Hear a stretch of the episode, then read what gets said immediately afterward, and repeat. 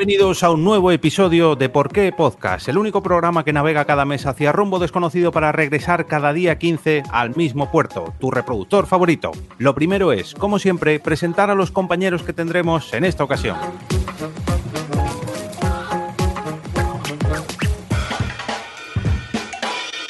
Si nuestro primer compañero se ausenta durante la grabación, tranquilos, no os preocupéis, no se trata de una abducción ovni. Seguramente sea alguien que le ha llamado de su familia, pero bueno, hoy contamos con el señor Enrique García. Saludos a todos los que se van a reír y se van a ofender con este episodio. Y a los que no también. Y a los que no también.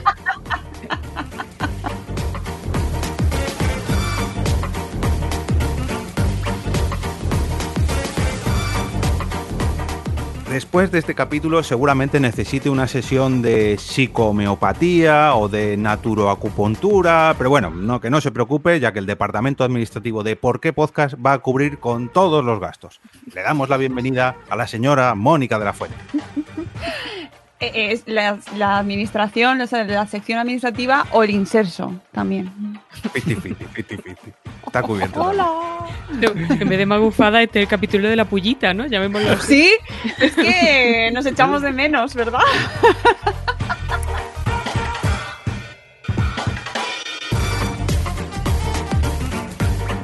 ¿Habrá tenido algún efecto secundario la vacuna del COVID-19 que le pusieron hace un mes a nuestra tercera integrante de hoy? Conectamos, gracias a su recién incorporado 5G, con la señora Mamen Jiménez.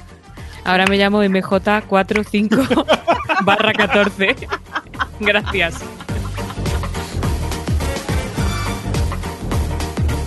Y por último, este que os habla, esta vez al mando de la nave del misterio, el señor Jorge Marín. Os damos la bienvenida al episodio número 95 de Por qué Podcast. Se vienen acentos. Nacionpodcast.com te da la bienvenida y te agradece haber elegido este podcast. Prepárate para disfrutar con ¿Por qué Podcast? Tratando un nuevo tema como cada día 15. How do you do it, Papa? Push me right into the well. En esta introducción marcamos el tono de seriedad con lo que vamos a abordar este tema. Rigor, seriedad. y No lo es, Vamos. no lo es. Vamos a Este advertir, programa. si alguien ha llegado aquí ya con el titular del episodio, que de ser, Que se vaya. sobre todo, me, eh, me encanta ya el, ahí remix, Bien, bien, la bien. primera, bien. Le- Le, damos la bienvenida. hablar y- Le, le íbamos a hablar y vamos a ofender. Bueno, a ver, vamos a dar nuestra opinión. Igual que muchas de las personas de las que seguramente hablaremos hoy y de muchos de los temas de los que hablaremos hoy, todas las personas tienen su opinión. Nosotros hoy vamos a hablar de magufadas, de magufos. No, No, no. mame, mama, eh, mame. Vamos a poner orden, Jorge. Tu espíritu Bueno. conciliador me parece maravilloso y te, y, y- y te honra y eres una persona muy bonita que acaba de cumplir años. Además, felicidades. Bien. Muchas gracias. Ya no me acordaba. Eso. Pero, pero Bueno. una cosa es la opinión y otra cosa es una, una- una- una cosa Fact. muy bonita que se llama Fact. la evidencia, al favor. Gracias. Entonces, eso puede haber opiniones, puede haber interpretaciones, pero luego hay evidencia. Evidencia científica que esto es así hasta que se demuestre lo contrario. Eso es lo bonito de la evidencia. Entonces, vamos a sentar las bases con eso. Porfa, please. Vale, Yo- bien. Yo iba, iba a acabar la frase de. Iba a acabar el podcast con esta frase, pero la ha traído muy bien Mamen. Y es que otro- una amiga psicóloga me ha dicho que todas las terapias que se han refutado se llaman medicina o ciencia. Todo lo demás son magufadas.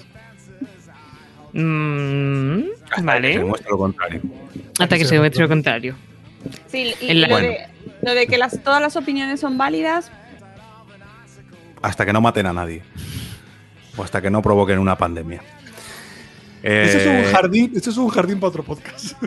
claro, claro, pero bueno, aquí ya sabéis que Todo el mundo tiene derecho a opinar. Eso es, eso es inalienable. sí, el derecho, a Derecho. libertad de expresión. Claro, o sea, todo el mundo puede decir lo que quiera. Ah. Ahora, pues la evidencia, pues la evidencia. Claro. Y, y el- la pupa y el daño Espera, de te- ciertas tenía opiniones. una frase por aquí que la he encontrado antes. Espera, que os la voy a leer si la encuentro. Bueno, seguid. Cuando la encuentre. Adiós. Ah, no, Ah, no, pues digo que tenemos Eh, aquí un bot. Sí, lo- No, dos. de Streamlabs. Sí, Eh, soy yo. Ah, Y el, heavy, bueno. y, el, he- y el heavy metal 209. Hay uno que dice que si quieres, queremos ser famosos y comprar Sí. followers. No nos Followers. hace falta. No hace falta. Bueno, ¿a cuánto? ¿A cuánto el kilo? Dale, Mónica. Mira, eh, George Brack dice, la verdad existe, solo se inventan las mentiras. Ole. Ole. Bueno, a mí me gustaría, compañeros, es que ya enseguida nos Hemos hemos subido el nivel, ¿eh? ¿Has subido pero- el nivel? Ya lo, Eh, ahora ya podemos bajarlo. ya está. Que ha- ha quedado mucho más serio esto de lo que yo creía. ¿Puedo Bueno, decir pero- una frase? ¿Puedo decir yo también que yo también tengo una frase? Yo también tengo una frase. Venga, dale, dale. Hay un señor que se llama Eysenck, que en psicología es como lo, lo conoce todo el mundo, que dijo, de, hablando de la pseudociencia, lo que es nuevo de sus teorías no es cierto y lo que es cierto no es nuevo. Y- Lo y que sí que es nuevo, y aquí compañeras me vais a permitir que por favor le dé las gracias a la compañera Mamen, porque ya sí que sí tengo el libro que el, el mes pasado no lo tenía y ahora ya sí, ya estoy disfrutando de él. Y por cierto, esto sí que es una ciencia, ¿no?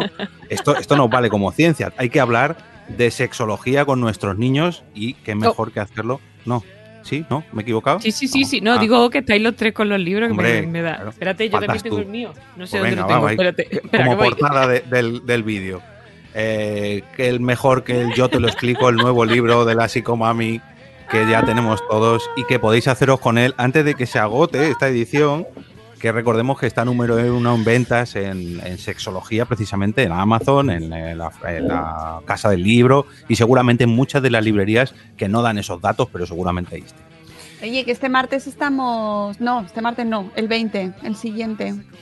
El martes 20 de abril estamos en la FNAC de Callao aquí, doña Mónica y yo, presentando el libro con un aforo muy chiquitico de 20 personas porque la seguridad mm, prima. Pero, y además, en media horita nada más, que eso, Mónica y yo nos da tiempo a decir hola y adiós, porque, eh, o sea, Sí, los que ya tía. no escucháis sabéis que media hora aquí da para poco. Pero, bueno, luego podemos charlar en la puerta de la FNAC dejando metro y medio. Pero que eso que estamos en la presentación y todavía creo que queda que queda algún asiento libre. Por si alguien Pues se espera, no lo digas muy alto que yo me tengo que apuntar, que me he cogido el día libre, así que espera, cancela y corta, Calla, corta el enlace Calla. y que no me quiten el sitio. Bueno, le damos la bienvenida a Bego, una Maconcron. También recordar que, que ayer, eh, día 10 de abril, eh, Mónica grabó un nuevo espacio Madrefera que podremos disfrutar en, forma- en formato podcast sobre las enfermedades raras. Quique, no sé si tienes algo que anunciar, algo que vender, algo que... ¿No? ¿Ninguna terapia alternativa quieres presentarnos hoy? Yo puedo hablar de tazas, que he sacado unas nuevas tazas chulísimas, por favor, de al otro lado del micrófono, que están a la venta. Están, la verdad que no es por presumir, pero eh, me ha ¿Dónde quedado las muy bien vendes? en mi coffee, como no, qué mejor que invitarme a un café con, comprándome una taza y yo te invito a otro. Pero bueno, que no hemos venido aquí a hablar de tazas, sino de pseudoterapias y de alternativas y de magufadas. ¿Quién, qué compañero o compañera se atreve a dar el titular de este episodio si es que lo tenéis a la vista?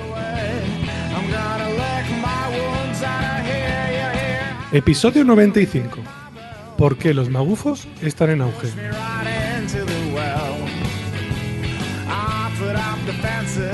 Bueno, lo hemos aclarado antes, eh, nada más arrancar, que íbamos a intentar no herir los sentimientos de nadie. Yo creo que va a ser un poco jodido, pero bueno, ahí queda. Eh, nos pregunta Pego que si la presentación se transmitirá online, no la de hoy, sino la de Mamen.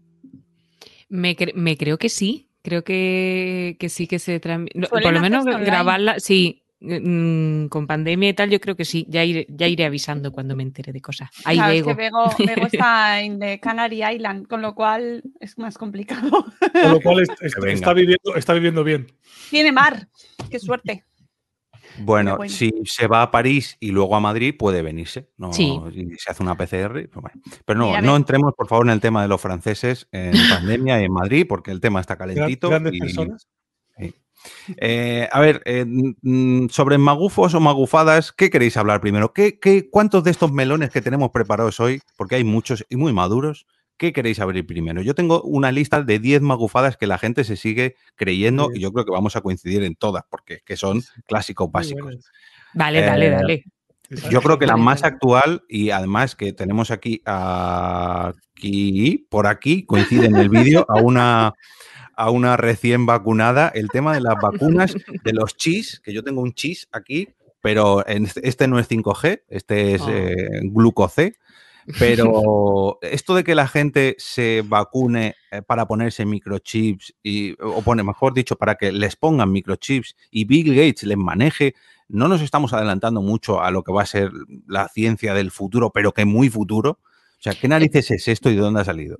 Pero es que a lo mejor más que adelantarnos lo que, lo que estamos yendo tarde, porque a mí me hace mucha gracia lo de mm, eso, chip y me van a controlar y no me la quiero poner una vacuna para que no me controlen las mismas personas que en su móvil tienen aplicaciones que detectan hasta cuando se tiran un peo.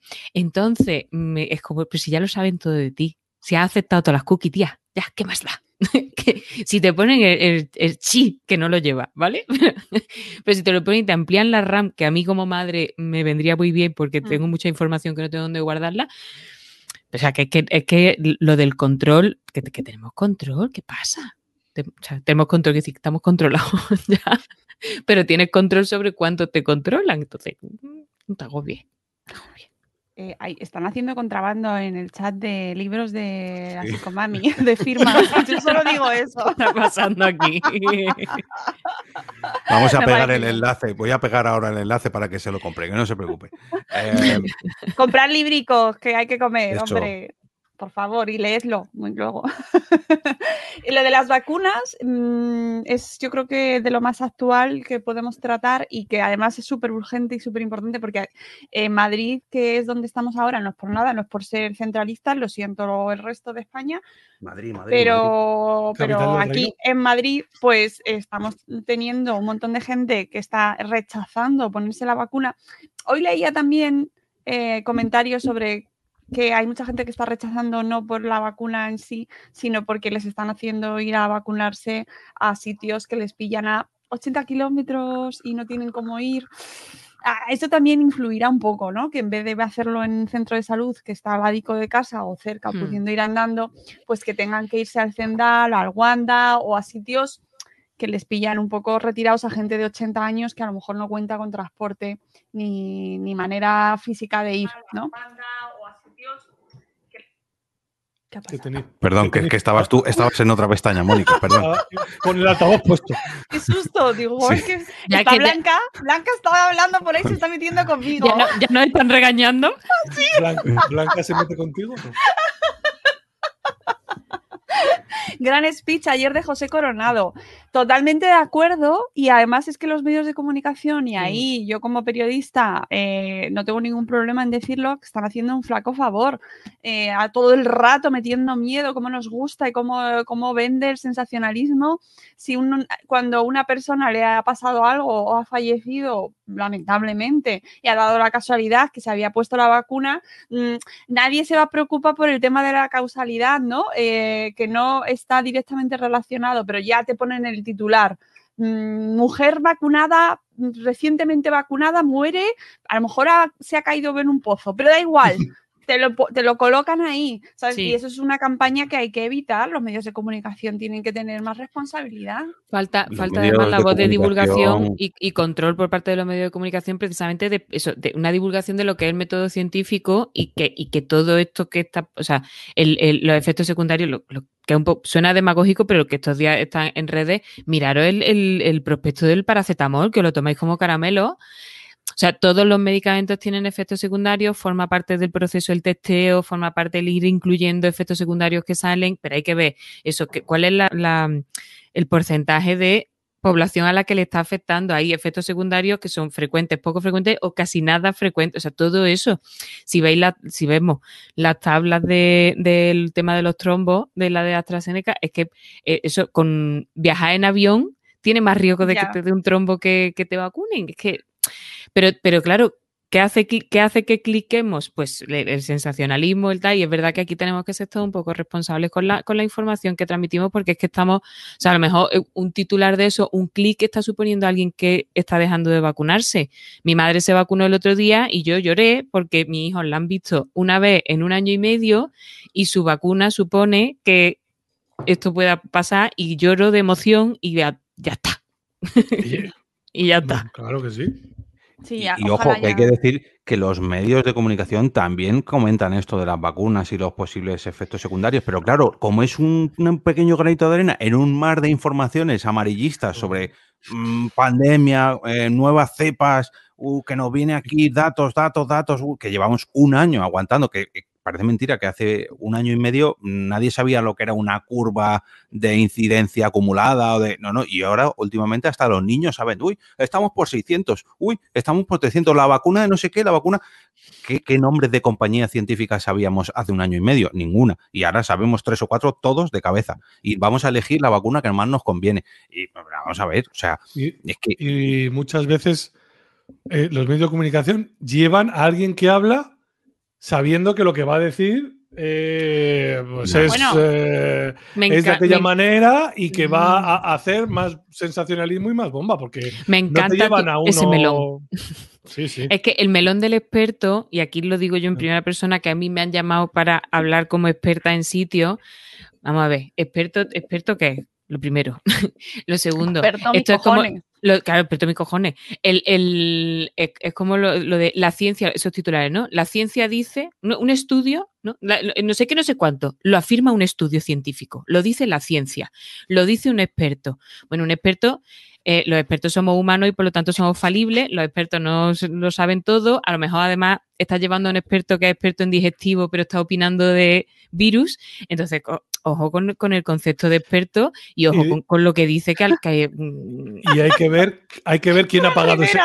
Fran que Rivera, Remy, Fran Rivera, para lo que sea. Gracias, ver- Remy. Que digo que habría que ver quién paga también el estudio científico, porque hay estudios científicos Claro. pagados. Claro, Por pero eso hay que, por por eso lo los tanto, medios de comunicación Los tienen, que- cuadros tienen una y- responsabilidad inmensa a la hora de saber discriminar qué estudios y en qué se está, en qué están basados. Sí, pero para eso hay que está saber metodología, para empezar. Bueno, ya, pero hay Ya- algunos que ni siquiera, o sea, que se que Claro. cantan. Pero ya de por sí en, la- en las carreras, la meto- en psicología te diré que es de la- en las que más caña nos meten con metodología y más deberían meter, porque, porque eso hay que saberlo, ¿no? Pero que es que luego, claro, en teoría hay una ética a la hora de investigar y hay cuadros de incompatibilidad. Es decir, si tú estás haciendo un estudio sobre no sé qué y ese estudio, lo, imagínate, un estudio de nutrición sobre no sé qué y te lo paga Coca-Cola, pues mira, a priori eso no está bonito que se haga. O sea, que Coca-Cola pague otra cosa, que pague una merendola, pero que no, no pague el estudio. Que, que ya lo hacen. El cumpleaños de los niños es muy barato. Eh, como periodista, desde luego, en la formación que yo tuve hace 20 años, eh, no, se, no se miraba en absoluto, no había nada de formación sobre eh, temas científicos. Ha sido ahora cuando he hecho el máster de divulgación y periodismo científico, cuando ves un poco, porque ni siquiera en el máster, que es un poco triste decirlo, pero ni siquiera en el máster eh, se trata abiertamente. No es una cosa que, te enseñen a hacer, pero bueno, sí que más o menos ya se entiende que te interesa y tú por ti mismo también lo haces, ¿no? Y entonces empiezas a ver un poco cómo se crean los estudios, eh, qué, datos son los que tienes que empezar a mirar, ¿no? Y el tema del experto, con quién hablas, ¿no? Pero que es que son melones tremendos que los periodistas no, no se... eh, no se estudia, no se estudia cómo hablar sobre la ciencia con rigor, no se ve en la carrera, por lo menos hace, hace 20 años no se hacía en absoluto. Y para eso te tienes que formar y ni siquiera formándote eh, la gente lo termina haciendo del todo, es decir, ya depende un poco de la ética personal y de las ganas de aprender que tengas sobre ese tema. Y Claro, aquí me gustaría retomar un poco el tema de hoy, porque hablamos de periodismo y de medios de comunicación, pero ¿y los pseudo periodistas que hacen de magufos y Bueno, traen a es que- expertos? Ya sabes Para usted quién estás opinar. hablando, Carmen. Pero ese, ese señor es periodista, de hecho, ¿no? Creo que tiene Sí. la carrera de Sí, periodista. sí. Creo que sí. Da sí, igual, ¿eh? A mí, a mí el momento del título no me... Yo no soy purista en eso de... Tú no, si no tienes el título no puedes hablar como periodista. Claro, pero Eh, eso es a lo que voy. Sí, pero... Porque ese señor del que usted me habla, M. Rajoy, digo, y, y punto Jiménez. Eh, Y punto Iker. Y punto J punto Iker. La nave del misterio.com. Presume y presume y presume y presume de ser periodista y gran comunicador y cuando alguna vez él lanza, no sé qué pasó, eh, ah, que habían descubierto algo de vida en Venus o en no sé que dónde, soltó lo- un- era una- noticia embargada. Eso es, eso es. Para el que no lo sepa, las noticias embargadas son cuando algo es de todo sabido, pero un medio de comunicación se reserva, digamos, la noticia para darla a él porque es un gran. Bueno, esto Mónica quizás lo explica mucho mejor, pero bueno, reparte la nota de prensa para el resto de medios de comunicación y les dice: hasta este día, hasta esta hora, no podéis dar esa noticia. Y llegó Claro. este señor y dijo: Uy, mirar de lo que me he enterado antes que nadie.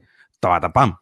Y se ¿Y saltó sabes? la- ¿Sabes por qué se hace eso? El tema de embargar, porque la gente diría, bueno, pero que si ya se sabe que se cuente cuanto antes, ¿no? No, no, porque eh, lo suyo y lo que hay detrás y lo que deberíamos todos tener, en- eh, tener ahí un poco en mente, incluidos los medios, es que necesitamos tiempo para procesar las cosas e informarnos bien. Necesitas tiempo para preparar una noticia, que eso mucha gente no lo tiene en cuenta, ni en los medios de comunicación, mm, todo queremos ya, lo quiero ya. Y entonces, claro, así nos va, que se crean noticias con tweets, con hilos de tweets, donde no hay nada de desarrollo, nada de investigación, no se confrontan las fuentes, no se investiga. Entonces, el hecho de embargar eh, las noticias es para que eh, se cree esos reportajes, se investigue previamente, se hable con los investigadores, con, los, con la gente que ha estado detrás del proceso y se pueda elaborar una noticia de fondo mm, densa que cuando se lea digas, joder, cuánto he aprendido. Porque lo básico no es doy la, doy la exclusiva, he sido el más rápido. En eso no debería fundamentarse el periodismo. Sí, pero, Lamentablemente. pero va fundamenta en el última hora. O sea, ¿cuál- ¿qué pasa Claro. en Twitter? Que ahora las noticias ya todas son última hora, en rojo última hora. No Ya. sé quién ha, ha bajado de su casa. Pues no, es última hora, eso no es. Claro, eso es muy, eso es muy representativo de por qué ahora mismo lo- eh, estamos rodeados de, no- de titulares, titulares, titulares y no, no, no se desarrolla, porque lo que se busca es ese momento, ese impacto y no hay un desarrollo de fondo, que es donde hay, en el desarrollo es donde se encuentran las inconsistencias, esto no me cuadra, esta persona quién es, de dónde viene, de- desde dónde está hablando, por qué tiene estos intereses, todo ese desarrollo de fondo no se está haciendo. Y entonces, claro, al final nos llega a los lectores y nosotros mismos somos los que no estamos haciendo ese proceso. Y ahí me gustó mucho eh, este cambio que quizás a mucha gente no, no le gustó cuando, cuando pasó el tema de las elecciones últimas americanas con Trump, que ahora si queréis hablamos de Trump, que también Oh. tiene su lo suyo, pero Sí, Twitter sí. puso un aviso en todos los retweets, cada vez que hacías retweet de un enlace una noticia, te decía, ¿quiere leer antes la noticia? Y la gente, ¿pero por qué? Yo quiero hacer un retweet directamente, es que me obligas a hacer dos clics, tres clics, y lo hace dejado ahí que parece una tontería, pero es una manera de frenar un poquito ese ansia de no, uy, uy, uy, uy, uy, titular, retweet, que realmente no sirve para nada, porque la gente lo único que hace es dar un paso más, pero por lo menos que te quede cierto cargo de conciencia, decir, no te has leído la noticia completa, mamonete. Ya, Pero es que no leemos. No leemos. No leemos nada, no leemos nada. No leemos ni el papelito que ponen en un folio en el centro de salud de entra mejor por este lado que por aquí. No, no se lee. Y entonces tiene que venir alguien a decirte que es por allí. Yo, por, retomar, es así. por retomar las magufadas, ahora que has mentado a Trump, Uh, el otro día leía que el señor este de que se puso la pechera y la cabeza de bisonte, Ay, sí, el, el el, halcón, outfit, ¿no? el outfit está muy bien Sí. elegido porque es icónico total. Decía que Trump era un ser enviado por los dioses para liberarnos de todas las conspiraciones no- no Comunistas, pseudo judeo-masónicas. Sí, judeo-masónicas, no sé. Que nos era un ser enviado, un ser de luz enviado por los dioses que venía a liberarnos de todas las conspiraciones que había. Pues claro, con ese pelo. De hecho, ahí entra mucho en juego y, y no me voy a entretener a comentarlo, pero el que no conozca QAnon, le voy a ¿Cuál es recomendar que se escuche eh, el episodio de Aló Miami que Ay, dedicó a ese tema, porque lo explica a las mil maravillas y yo gracias a eso me enteré de todo lo que hay detrás, porque ese asalto al Capitolio que ocurrió hace unos meses, hace cuatro meses si no me equivoco, viene motivado por Trump, pero todo eso no es cuestión de un discurso de Trump, sino, mira, ahí saca... ¿No Un te puedo poner en grande, Mónica? A ver si te puedo poner en grande. Mónica, ¿tú dónde, guarda, dónde guardas los libros? Es una pregunta que no tiene que ver con el programa, pero En me- realidad no siempre me está ha dado sentada en una mesa. ¿eh? Tiene una bolsa como la de Mary Poppins, pero es una estantería en realidad, donde tú vas metiendo libros, porque tu piso tiene unos metros limitados. Se- no, Cuéntame. Se hace una foto, Queremos se hace una foto y luego los quema. Luego los quema. Hace la foto y luego los quema. No, y de hecho antes hablaba con mi marido porque Bueno, necesito espera. más sitio para los libros, pero Pa- para la gente del podcast, coméntanos qué es lo que estamos viendo, que luego se nos este olvida. Eh, es que precisamente habla de Quanon, es antisocial, la extrema derecha y la libertad de expresión en Internet. Está muy relacionado con el tema de, de Quanon, de Trump, del extremismo que se mueve por redes sociales, de cómo llega Trump al poder, eh, cómo lo ha conseguido y cómo se viralizan muchas de esas noticias falsas y que está la extrema derecha está ahí, ¿no? Y, este libro eh, lo recomiendo siempre, lo saco todas las veces que hablo, siempre lo recomiendo, pero es que está muy bien. Es de Capitán Swing, de Andrew Marantz y, y aparte del podcast de Alo Miami de Belén, que es que es súper, súper, súper bueno, con el marido yankee, eh, no lo podéis Mm. perder. Y si os gusta leer y documentaros, además es que está muy bien porque este tipo es un periodista y va hablando con un montón de gente que dices tú, madre mía, ¿cómo te has acercado a ese personaje? Pero hablando, hablando antes de tema de periodismo, este es un ejemplo bueno de periodismo. ¿Sabéis? Porque debe haberse echado años con esto. Además, de hecho, es así, que está documentado con años de trabajo y, entrevistas y te explica eh, quiénes son muchos de esos personajes magufos que vemos que mueven un montón de teorías y conspiraciones, cuáles son sus intenciones, cuáles son sus motivaciones. A ver, ¿Qué vienen a por alguien. Callaros que vienen a por alguien. Hay alguna policía por ahí que está intentando. Ah, Aquí en mi barrio, Bad? Boys, Bad Boys, what- no sé. Bueno, serán esto la- últimamente, mira, esto es ot- otra cosa que también está muy relacionada. Últimamente eh, están saliendo muchas em, batallas urbanas de eh, grupos, no sé si los habéis, eh, sobre todo, yo no sé si en el resto también, pero he visto varias de Madrid en las noticias de pandillas que hace tiempo que no salían. Y a mí me, mo- me, me intriga y siempre me lo pregunto, ¿no? ¿Qué es lo que mete esa, esa paliza o ese, ese altercado que pasa en muchos sitios, lo mete en la parrilla televisiva? Pero ahí qué bandas. que- eh, me he perdido. Que, que- que ¿Vosotros se han os pegado dos en los años? Sí, ¿os acordáis de las bandas, de las peleas que había de los, los nietas y los. Ah, Es que no me acuerdo ahora de los nombres, pero Amara, no sé qué. Sí. había hace años, eh, hace como 20 años, bueno, 15 a lo mejor, sí. o en ciertas zonas de Madrid eran muy conocidas eh, porque había muchas zonas de, de ocio nocturno. Y se puso, estaba todos los días en las noticias las peleas que había de las bandas latinas en, en los ese muertos. barrio. Los muertos. Siempre había algún muerto de alguna banda latina, sí. De, Y de repente luego bajó, no es porque, porque no haya, claro, no, no porque no hubiese ba- eh, bandas o ahí. peleas, Los eh, sino porque Kings. no, estaban los Latin Lo- Kings, los Latin Lo Kings. dice, lo dice Remy, sí. Es verdad, eh, los nietas, los Latin Kings, cierto. Y ahora de repente han vuelto a aparecer. Y es curioso cómo se- la agenda se va también configurando por ciertos intereses, ¿no? Que, que- que apetece o apetece, interesa sacar ciertas noticias, o el tema de los ocupas, ¿no? Puedo, eso, puedo decir de lo ocupa. Claro, que eso es un sesgo cognitivo, que es que tenemos. Perdón. No, no, no. Comentar el- es que antes de que se nos pase, porque estamos saltando a, a magufada, magufada, magufada, pero el, el Remy Leve que nos deja un comentario que él recomienda el- los dos últimos episodios de Semental Chihuahua, que no es un perro, es un podcast, que están dedicados a Trump y a todo lo que ha pasado. Y ahora sí, mamen, por favor. No sé, pero no, cortado ahí, el nombre. Semental Chihuahua me, me arroba los sentidos. O sea, que muy, muy Vamos bien, a no sé- no buscarlo. sé de qué va, pero a tope. a tope. que lo de lo ocupa y pasa con otras muchas cosas, por ejemplo, con la inmigración, son sesgos cognitivos que alteran nuestra percepción. O sea, de hecho, son esos sesgos de percepción, ¿no? Eh, hay, el más conocido es el, el de la inmigración, que pregunta ¿cuánta, cuánta población inmigrante crees que hay en España? Y la peña da una cifra loquísima, el 20%, el 25%, y en realidad es un porcentaje muchísimo más bajo, mucho, mucho, mucho más bajo, ¿no? No sé si la población, o sea, lo, por ejemplo, mundo árabe es un, un uno con algo, o, un- o sea, que no es tan alto, pero en, cua- Que va por otro tanto en libro, que cuanto- va por otro libro. Sí, estaba buscándolo, pero ahora no lo encuentro. La- la- oye, eh, el podcast se puede llamar la biblioteca de Mónica. La biblioteca de Mónica. Pues eso, pero, pero la sensación que tenemos, precisamente por cuanto más sale en medio de comunicación, es de que todo es mucho más alto. Y eso es lo que ha pasado con el tema de los ocupa.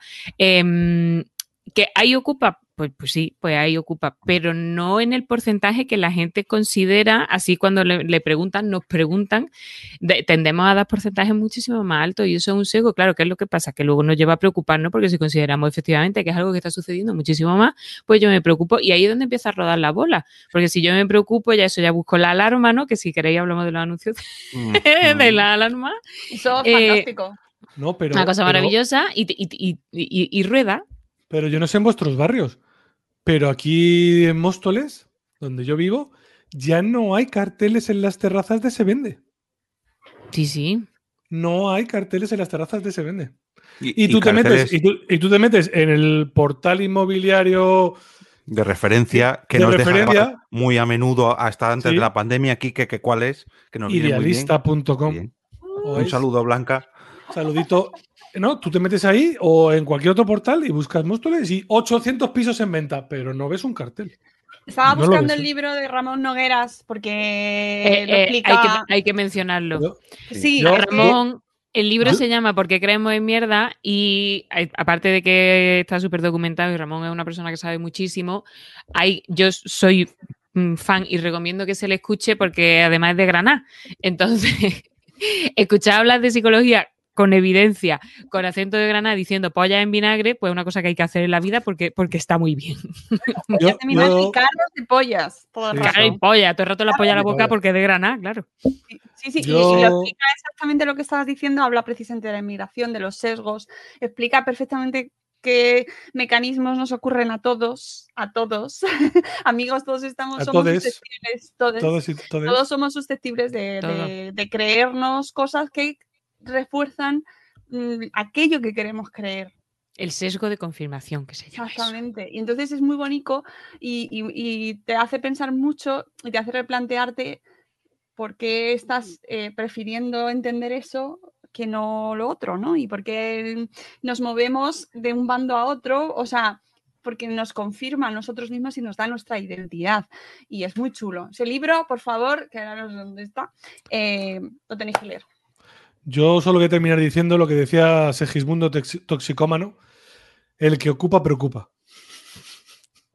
Pero el tema de los ocupas, y además lo hablamos el otro día de- con el tema de las alarmas de, de las empresas de seguridad, que es, es aterrador el miedo que te meten y cómo lo... Además es que es que esta mañana justo además veía, no sé si ayer, el anuncio de las dos chicas que se encuentran al salir de casa, dos chicas de 20 años que salen de casa y lo primero que se dicen, dos chicas de 20 años, que, además es falso, porque no tienen casa propia, salen y lo primero que dicen es, tía, tengo que poner el anuncio de, las securitas, porque es que me van a robar. Claro, tía, póntelo, ¿sabes? Todavía no lo tienes. Todavía no lo tienes, eres la puta única que no lo tienes, ¿sabes? Vamos a ver, si con 20 años es que mm, están tomando los cereales en casa con la madre y no van a poder salir nunca de ahí. O sea, es que no, no son reales, pero además están ahí metiendo, metiendo, metiendo, metiendo. Miedo. Bueno, vamos a irnos a otra magufada que lleva años, mm, decenios, centenarios, mm, milenios incluso con nosotros. Oh, y, esa, es, esa- esa que vas a hacer es buena. Y es, no quiero hacer nada con las manos, las pirámides de Egipto. Vamos a ver. Señores, vamos a ponernos de acuerdo Claro. quién narices construyó las pirámides de Egipto, porque... Hombre. eh, Carlos los Jesús. egipcios, o sea, ¿Qui- vamos a ver. Pues quién va a ser los extraterrestres, porque eso no lo pudo hacer ninguna persona porque es tan, tan grande y tan complicado que eso no se puede hacer. Uy, ya han raptado a Quique. Oh, míralo. No se puede, de no se puede hablar, no se puede hablar. Los Oye, y... Poca broma, poca broma, pero el otro día estaba escuchando un programa que no vamos a decir de, una, de un per- periodista que puede que sea periodista o no lo sea, eh, que hablaba con otros, con otros también que hacen, se dedican a programas de estos así, en plan, esto es todo mentira y tal. Entonces les se les había cortado el programa eh, en YouTube, se les había, yo qué sé, algo habría pasado, pero la tesis es que nos, nos han censurado, nos han cortado porque estábamos hablando de mm, cosas que no se pueden mencionar, ¿vale? Ese es el momento. A, a y yo nosotros nos pasa escuchando, mucho, sí, sí. Claro, A nosotros, como tenemos, ¿en tenemos serio? tanto ¿Qué cojones éxito que... No. Hombre, yo esta mañana estaba haciendo el puchero para dejarlo hecho para terminar y comer ahora y se ha ido la luz de mi casa y claramente es porque es una conspiración para que no coma puchero. Es que, es Está- ellos está claro. ¿Sabes? Y a lo mejor ellos mismos se lo creen y es como, hostia, me lo estoy creyendo, ¿no? Porque me estoy, estoy desvelando los papeles del Pentágono. No, tío, no. Estás Ya en tu casa, en tu claro. puto salón, hablando con otro señor en que está en Valencia o donde esté, y estáis hablando de cosas que ya se están hablando siempre. No estás desvelando nada, ¿sabes? Pero necesitamos sentirnos súper importantes y me, me han censurado. ¿Sabes? Por favor. Lo que el la- gobierno no quiere que pirámide- sepas. Ah, lo- el gobierno no quiere que lo sepa, eso me esa, esa me gusta muchísimo. Las pirámides, las pirámides, por favor. Es que sea un ejemplo claro de lo que teorías que nos parecen lógicas y como nos parecen lógicas las compramos sin cuestionarnos si realmente es o no es. O sea, quiero decir, nos parecen lógicas. A ti te dicen, hombre, es que eso con lo grande que, que son las pirámides, con lo complicada que es la construcción, con no sé qué, pues en, en esa época, con los medios técnicos que había, pues es que eso no se podía. Y tu cabeza lo procesa y dice, otra verdad que es que son muy grandes, que son no sé qué, pues a- algo, algo hay. Y luego está la fascinación del misterio. Pero es que, por favor, mm, eh, mm, digamos, está ya. Que, o sea, ¿qué te ha estudiado? ¿Cómo? ¿Cuándo? Hay una cosa muy bonita que se llama mano de obra esclava, que da un punto de construcción que aporta ritmito. ¿eh? Sin, Que- sin importar que se mueran, además. Sin importar Pasa nada. nada. Muertes, esclavitud. Poco, poco consumo, eh, bien de eficacia pues, y la y cantidad años. de años y Claro. muertos y esclavos que tuvieron que, que trabajar ahí, porque últimamente, bueno, últimamente, eh, hace ya unas cuantas, unos cuantos eh, decenas de años que los edificios y rascacielos se construyen en cuestión de un año, dos años o meses, en el caso de los japoneses, por ejemplo, que se lían ahí tuc, tuc, tuc, tuc, y lo construyen en un mes. Pero las pirámides, ¿cuánto tardaron en construirlas? Es que a lo mejor Pues se se- tiraron 200 años. Pues se tiraban vidas enteras. Claro. Mira, solo tenemos que irnos a ver las condiciones en las que trabaja la gente que está levantando Mm. los Emiratos Árabes. Del Ah, Mundial bueno, de sí. Qatar también. eh, Mm. o, mm, eh, Sí. Y solo, echa- o sea, si es que ni siquiera hace falta tener ahí una investigación muy profunda. Con ver cuatro programas de la tele, que La de me- te como megaestructuras, megaestructuras. Pero lo de, los, lo de los extraterrestres. Es que me he acordado con lo de las pirámides. Las imágenes esas de que hay en, en Sudamérica, en el suelo, que desde. Nazca. Eso, las de Nazca, que desde arriba son figuras y tal, no sé qué. Es lo mismo. Hombre, mira, mi padre, mi Los padre mismos extraterrestres que se fueron de un sitio, sí, y- fueron y- al otro. se fueron de vacaciones A al otro. Bueno, pero hay que- vienen, al, mundo a pintar, aquí a la tierra. Vamos a hacer pinturicas.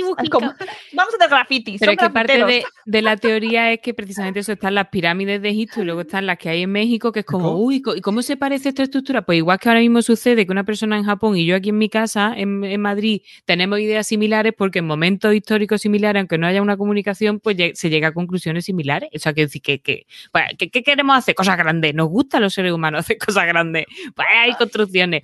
Y te- eso, iba a decir que porque, porque me enamora esta historia de mi padre, con ocho años, mi padre hizo una figura de, de barro, así un homúnculo de barro, y cogió el tío con todo el arte y lo enterró en el campo en Lucena, en mi pueblo, frotándose las manos, deseando que en el futuro alguien se lo encontrara y pensara que era una reliquia. y seguro que ha pasado. Me gusta mucho. Pues es todo ponerse a investigar. Lo mismo ya está en algún, es- expuesto en algún museo. Hombre, teniendo en cuenta que mi padre ya tiene sesenta y pico años, un poco reliquia, sí. O sea, que decía Pero Pero dice la figura, no tu padre. mi padre, mi padre también una figura. Sí, sí.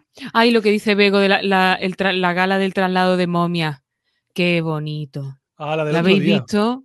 Eh, sí, sí, sí, sí, sí. Muy bonito. Muy bonito, muy bonito, pero también es verdad que eh, yo entiendo, yo entiendo que para ellos es necesario porque necesitan el turismo que mueve, que es eh, la base, ¿no? De, para que Egipto siga en marcha y con, encima con la que tienen muchas veces, ¿no? Con los atentados terroristas y encima con la pandemia, pues se les ha caído el filón. ¿Qué? Me acabo de acordar de, de- ¿os acordáis justo antes, muy poquitos meses antes de lo de la pandemia, que encontraron en, en una de estas, en una de estas pirámides, o al lado de una momia, una vasija con un líquido negro de no sé qué hostias, y hubo gente que se lo quería beber o que incluso se lo bebió? Ay, sí, sí.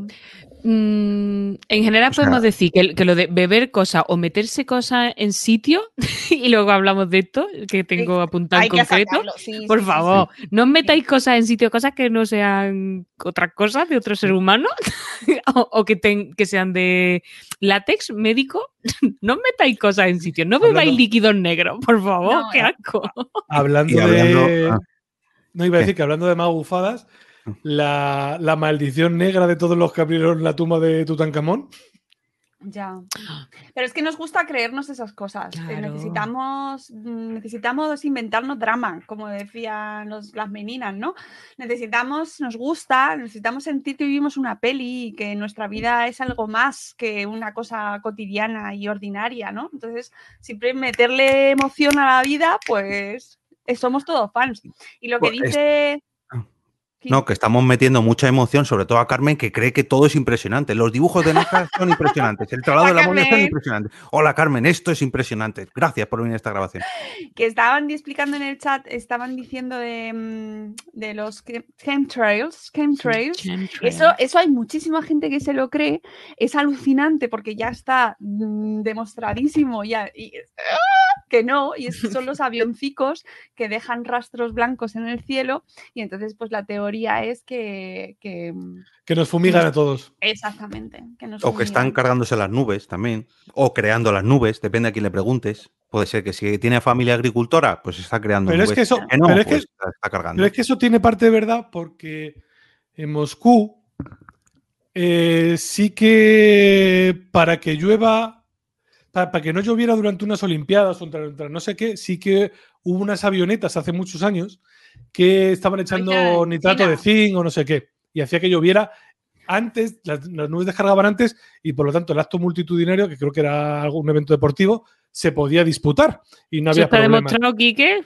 Sí, sí, sí, ¿Eso salió. A mí, me suena, a mí me suena, ahora ya no tengo el dato exacto, pero me suena que se puede hacer, pero que, que se puedan hacer ciertas cosas, porque todas estas teo- pseudoteorías, pseudoterapias, pseudociencias y muchas de las magufadas que conocemos tienen, siempre se aferran a algo que, Bueno. que puede darse en la realidad o que se, puede, que se puede hacer o que podría funcionar o que podría hacerse. Pero con- claro, eso es la magia, Claro. esa es la magia. Lo Por de las pirámides, por ejemplo, que lo hablábamos antes, sí que están alineadas con no sé qué estrellas. Y claro, eso no, no, es que ese es el camino para el Stargate. Es el Stargate. Por cierto, claro. qué peliculón, ¿eh? Peliculón bien Sí, que hay sí. que verlo. Si se Por- pone, se ve. Por contestar a Mamen, esto está demostrado porque lo digo yo hasta que vengas tú y me demuestres lo contrario. El método No. Quique, Quique científico, lo, de, ¿no? lo- lo de la alineación, yo justo antes de la pandemia, pero justito antes, eh, unos meses antes, estuve en Stonehenge y hay unas piedras un poco más allá que estarán alineadas, hacen un camino hasta Stonehenge. Bueno, también eso es un, un nido de, eh, Un de nido de magufadas y, y teorías ahí pseudo conspiratorias mágicas, etcétera. Pero que nos gusta a los humanos mover piedrecitas Sí, desde sí. que desde el día uno. Todo un chiquillo lo deja en la playa y ¿qué hace? Pues eso llevamos haciéndolo los humanos desde, desde que salimos de la cueva. En la cueva ya hacíamos cosas. Que por cierto, leí el otro día un artículo diciendo que ¡Oh! parece que las pinturas de las cuevecicas las hacían mujeres. Oh, vaya. Siempre habéis tenido más arte que nosotros, ¿eh? Eso no hace falta. Aunque, aunque hay más pintores famosos que pintoras. Sí. Pero eso es cosa de. no realidad. nos- porque nosotras estábamos, estamos Ah, ah. ignoradas en la historia. Otra cosa que quería sacar yo, que me viene muy bien con esto, es precisamente la- los grandes astronautas famosos. Y de ahí quiero tirar al Ah, sí, aterrizaje sí, en la. Luna. Eh, el aterrizaje en la. Luna mm, ha sido, no ha sido, llegaremos a Marte, será todo, otra película de, de Kubrick. Mira, Cameron, ¿eh? de Kubrick, de Kubrick. El otro día vi un favor, capítulo más de. mm, Ay, ahora no se me ha ido. Este, el de los Simpsons, no, la otra. ¿Cómo es? Padre Eh, Familia. Futurama. No, Futurama, Futurama. Futurama el, es lo capítulo, el capítulo de Marte de Futurama es. Es que lo están re- reechando en algún canal de En estos Disney, de- creo. En eh, no, en comedy, Plus, en el canal comedy o algo así, yo creo que. Y en lo Disney vimos también nosotros. lo tienes en todo. Disney también. Mm. Pues magia, se lo estoy poniendo a mis hijos eh, y la verdad que, hace- claro, hace 20 años que no lo había visto, yo creo. Y el, el capítulo de Marte justo es el que echaron el otro día y mira, no me pude reír más, porque es que esto llevamos años y años hablando de esto y se seguirá hablando mm, hasta que estemos viviendo en Marte. o sea, forever. ¿Y qué pasa? Que a la gente, a- hay gente que vive de esas conspiraciones, que se ha hecho su marca, igual que esa que de muchas otras. Mira, otra que además quiero enlazar la película de Kubrick de la Luna y la serie Perdidos. Y aquí saco a colación uno que ha dicho Carmen ahora mismo, que también es impresionante. Es muy el bueno. Triángulo de las Lo de las Bermudas. Bermudas. O sea, lo del Triángulo de las Bermudas, yo cuando era pequeño flipaba, digo, pero joder, Sí, si sí, hay un sí. agujero ahí, ¿por qué no lo van a investigar? No, porque cada vez que va uno se pierde. Joder. Pero qué Está narices, repasando la- eh, todos los programas de Iker, ¿no? Por lo ¿eh? visto. Sí, bueno, ahora llegaremos a las caras de Belmez. ¡Ay, pero- por favor! Ay, la ay, cara. por favor. Mira, a mí del Triángulo de las Bermudas tengo que decir que ya, ya se, me- se me olía a mí el espíritu científico desde pequeña, porque yo recuerdo ser muy chiquita, muy chiquita y decir, yo si alguna vez, fijaros el razonamiento, ¿eh?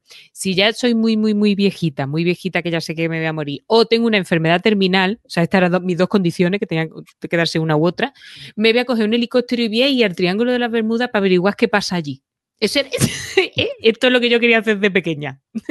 Qué Bueno. bonito Oye, espíritu científico, pero fíjate, no tengo nada que perder porque o me muero de vieja o ya tengo una enfermedad terminal, pues tampoco hay que arriesgar por la ciencia tanto. Cuando, cuando éramos pequeños siempre era o el mar de los sargazos o el triángulo de las Bermudas. Todo des- Ay, todas las cosas se desaparecen guay. ahí. Pero es verdad que todo esto está- va por moda, aunque se mantiene, porque en nuestra época era mucho el Triángulo de las Bermudas, el monstruo del lago Ness, ¿no? Lo petaba, Sí, el sí. Bigfoot, todo eso ya está un poco de, ya está de modé, ¿no? Eso ya es, hasta que vuelva, hasta que lo traiga Sí, Iker otra vez. pero que, sal- que salen cosas nuevas más guays.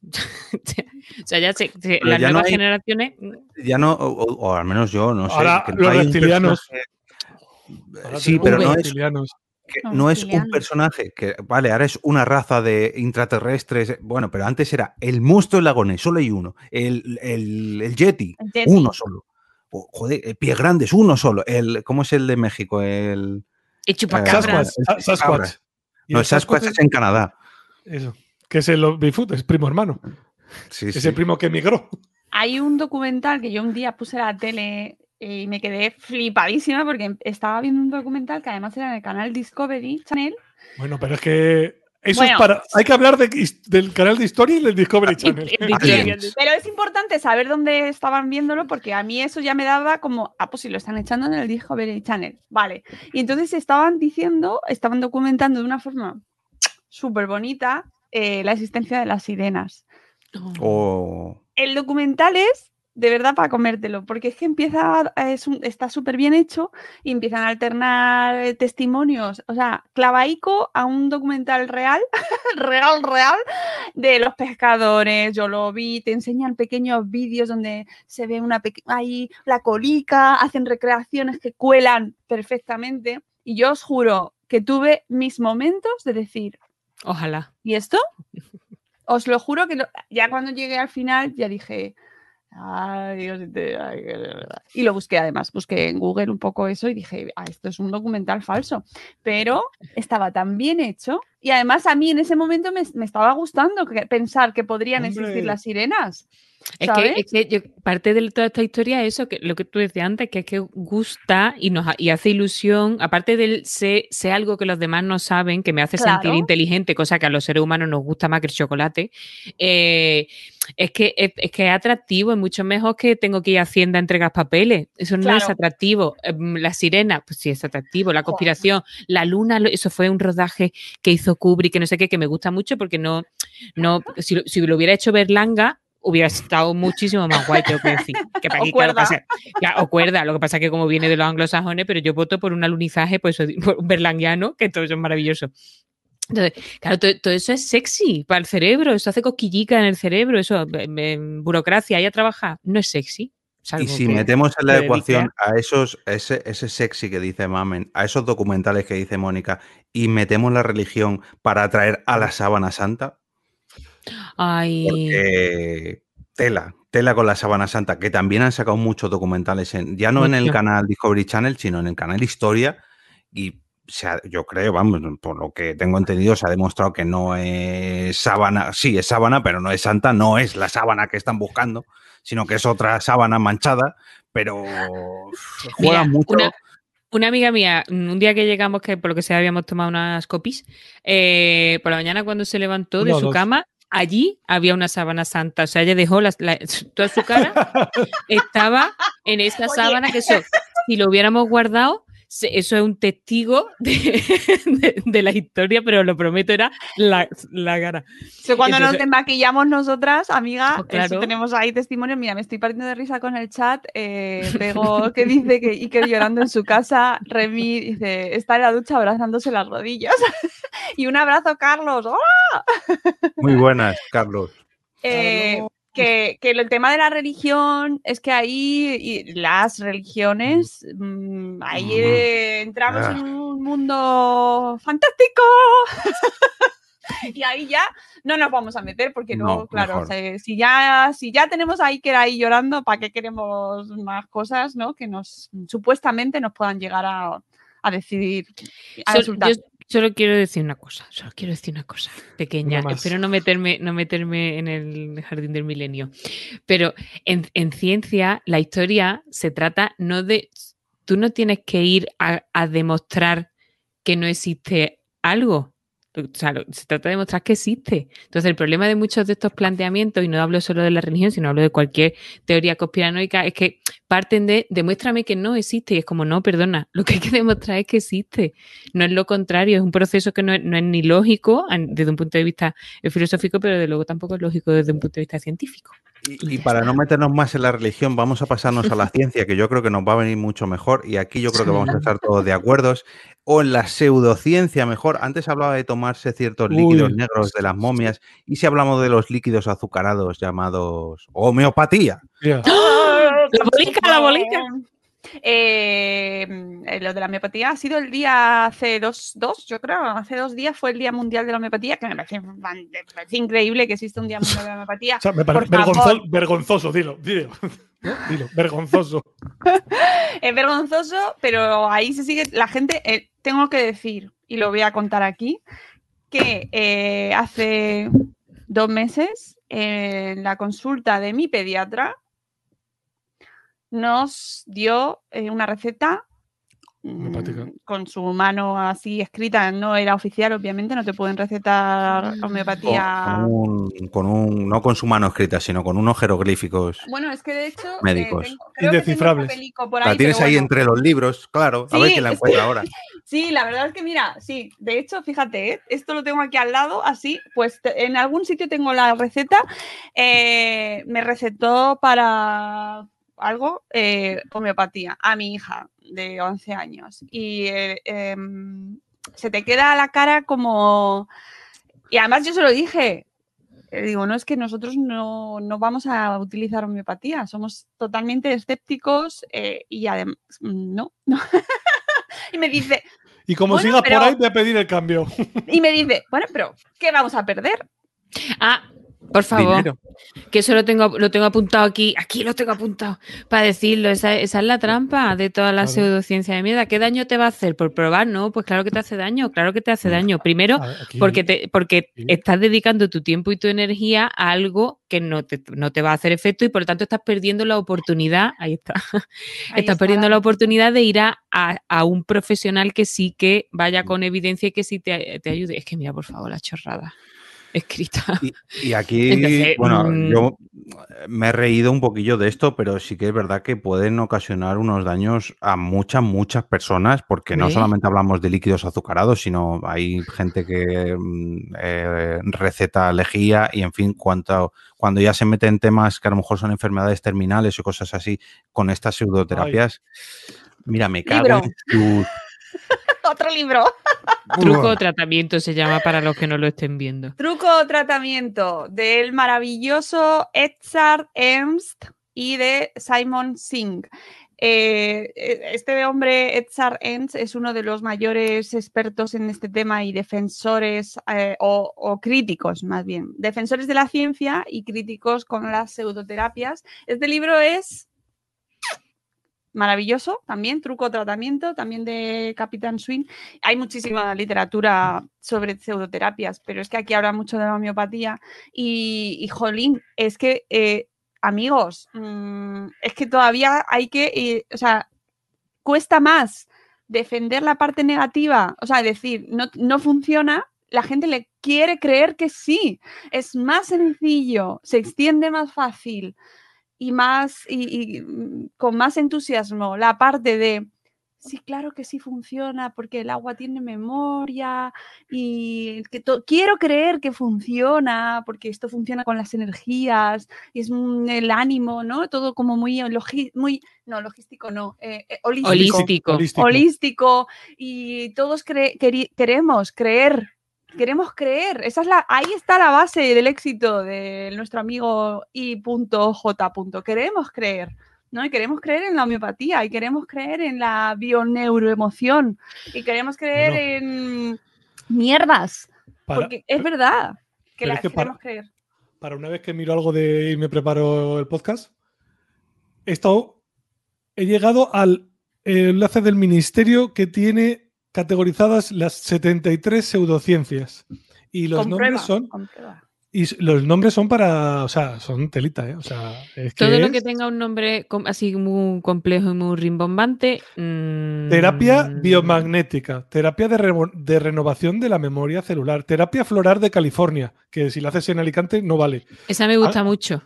Por el rollito de California, Sí, el, el claro. maqui. Como me las mechas, mucho. ¿no? Tienes lo- los, los ángeles de Atlantis. La Atlántida, la Atlántida es otra también Uh, buena. Uy, sí, pero esa, sí, es muy, sí. esa es muy bonita. Esa es muy Tú bonita. lo que quieres es hablar de porque Aquaman. Sale Jason Momoa. Yo quiero hablar de Jason Momoa. que es muy bonita y además se decía, se decía que la Atlántida estaba en el En mar de. Alborán, eso es, que está, cerca de mi tierra y era como nos poníamos allí en la playa mirando. Mm, veo Ay. Oye, es, mm, que está Carlos, que y además ha entrado con el perfil de la brecha. Un saludito, que Sí. soy muy fan de, De de la esta brecha. gente. Y ahora están haciendo un repaso semanal a Falcon y Capitán, Soldado de invierno. Cap- Capitán Soldado- Soldier- soldado de Soldier invierno. de invierno. De invierno. Están haciendo muchas, pero que muchas cosas en la brecha. eh, tienen el Sí, podcast, pero sí. el canal de Twitch está a tope. Está echando yo estoy, estoy ahí eh, abonada. Me pilla siempre en buen momento y me engancho con el repaso semanal de Falcon. Y nada, que ya no sé si tenéis mañana. Carlos, ¿a qué hora estáis mañana? Dímelo. Dímelo, que mañana, mañana te escucho. ya está. He hecho el Rafa Pal, el rey de los magufos. Cierto, cierto. Eh, es, que, es que hay gente que, pero, ¿ves? Es lo que hablábamos antes. Hay gente que se ha creado su nombre a las 11, gracias. Eh, se ha creado su nombre y su marca y su, su, su entidad eh, defendiendo ese tipo de cosas. Y por cierto, tienen unos podcasts que yo alguno he escuchado porque eh, hay que escucharlo todo, amigos, y, y para luego decir eh, que- qué barbaridades estáis contando. Bueno, delirante no. O sea, es que es, alucinante. Alucinante. yo- Yo os propongo que lo hagáis, de verdad. Quería sacar un poco ese tema porque en el mundo de los magufos, yo no sé si es porque no tenemos imágenes o porque la propia imaginación es, es capaz de crear algo mucho más allá con, con el tema de los podcasts y los programas de misterio. Hay un nicho ahí, sobre todo en España, Sí. yo no sé en Latinoamérica, pero en España es uno de los nichos que más podcasts tiene y que más descargas tiene y que más... eh, en parte porque ha habido programas de mucho éxito, como el famoso de Iker Jiménez, que luego ha salido en un lado y en otro, y está en exclusiva en un lado, y en la tele, y en la radio, y no sé qué. Pero como Iker Jiménez hay miles y miles de programas, con miles y miles de oyentes y miles y miles de fans de las teorías de la conspiración, que semana tras semana, y ya no hablemos de YouTube, porque YouTube, uff. O sea, Ya. las imágenes que hay por ahí de, mira, mira, mira lo que hay aquí, hago zoom a un píxel que dice, pero ¿qué estoy viendo aquí? Pues otro vídeo y otro vídeo y generando Pero dinero. y esto, generando todo, dinero. todo este interés es histórico porque mi padre tiene una colección de libros que llama la atención, que no me acuerdo cómo se llamaba, pero el dibujico, yo creo que era de Alianza. El dibujico era un ojo con tres cubitos en el centro, eh, que, el, eh, que, en los que hablaba, entre otras cosas, de la, de la alerta OVNI, que fue algo que, que hubo en los 70 aquí en España, que se dijo que sí, tal, no sé qué, bueno. Entonces, quiero decir que esto, esto es de histórico y el, y el interés por lo paranormal, y además si te vayas a las leyendas urbanas de los pueblos, en mi pueblo existen los martinicos, que por lo visto eran unos duendes, que eran un hijo puta, que, que eran unos duendes que iban a hacer el mal. O sea, que por ejemplo, eh, tú te encontrabas un reloj de oro en mitad del campo, te lo guardabas en el bolsillo pensando que habías triunfado y cuando llegaba a tu casa los martinicos lo habían convertido en una mierda. Y entonces tú te sacabas del bolsillo una mierda. Entonces, a mí lo- me gusta mucho lo que es el espíritu de mi pueblo, de ya que nos inventamos lo paranormal, pero que sea con WhatsApp. Eso me gusta, porque ya que estamos, ¿no? Pero que, pero que todo esto, o sea, ese buscar explicaciones, ese, ese, eh, al, al final es una necesidad eso de tener explicaciones y de, y de sentirte listo y de responde a necesidades que tenemos todos los seres humanos. Eso, esa es la realidad y precisamente con eso juegan. Claro, y además hay una cosa que yo estoy aprendiendo y es que no se reacciona bien a... mm, No se reacciona bien y no lo debemos hacer, menospreciar a la gente que da pie, da pábulo, se la cree Sí. o difunde este tipo de teorías. Porque no funciona así. Al se revés. van a sentir más reforzados al final Sí, ellos. eso, vamos a ver, hagan lo que hagan, aparte de Ponte ponerte bragas. braga, eso es, o sea, eso es básico. Gracias, mame. Nada, hombre, aquí estamos. Por, por la, por la cistitis, básicamente. Aquí estamos, de algodón, por favor. Eh, el, el- le digas lo que le digas, el problema es, es que eso, como, eh, si le das información, porque la información que tú le estás dando no está contrastada o porque está manipulada y no le sirve. Si no le aportas información, si no, o sea, si no le das evidencia, porque no estás aportando evidencia. Es decir, no hay respuesta buena, no hay forma de bajar del burro. Es muy difícil bajar del burro a alguien que está convencido de una cosa de estas, ¿no? Y yo creo que eso lo retrata, lo que tú estabas diciendo, Mónica, de cuidado con menospreciar, lo dice muy bien en el documental este sobre los terraplanistas que hay en, en Netflix, ¿no? Que es como eh, se presta mucho y sobre todo el principio del, del propio documental te lleva a eso, ¿no? A que, a que te rías un poco del, del personaje principal y de todo el movimiento terraplanista, pero luego empiezan a salir efectivamente científicos y, y, físicos diciendo, cuidado, con, meno- con menospreciar a esta gente que, que, que, que- es que no, eso, que no, con eso no ganamos absolutamente nada. Sí, y además a mí me está pasando, eh, me meto en muchos fregados y en muchos temas incómodos en ocasiones, en ciertas comunidades, en ciertos mm, temas, ¿no? Pues de crianza, educación. Mm. Nadie, no- a nadie nos gusta que nos digan que no estamos eligiendo lo mejor para nuestros hijos, porque eso ya sí que ahí has tocado mm, un Sí. hueso muy profundo, muy duro, ¿no? Y entonces ahí eh, me encuentro con reacciones de gente cuando comento, pues mira, es que eh, la pedagogía Waldorf lo que tiene de fondo es una eh, pseudociencia y es una secta. sectario. Exactamente, ¿vale? digámoslo. Es así, es así, está basado además en magia, en teorías súper mágicas y súper esotéricas, La psicomagia. eh, mm, desfragmentando el ser humano. Es decir, no está basado en ninguna teoría científica, por mucho que su fundador sí que lo mantenga, pero es que es el único que lo mantiene. Nadie más ha podido demostrar todo lo que ese hombre decía, que él de sí mismo sí que decía que era científico, ¿no? Que ahí ese es el, eh, problema de los sesgos de autoridad muchas veces, ¿no?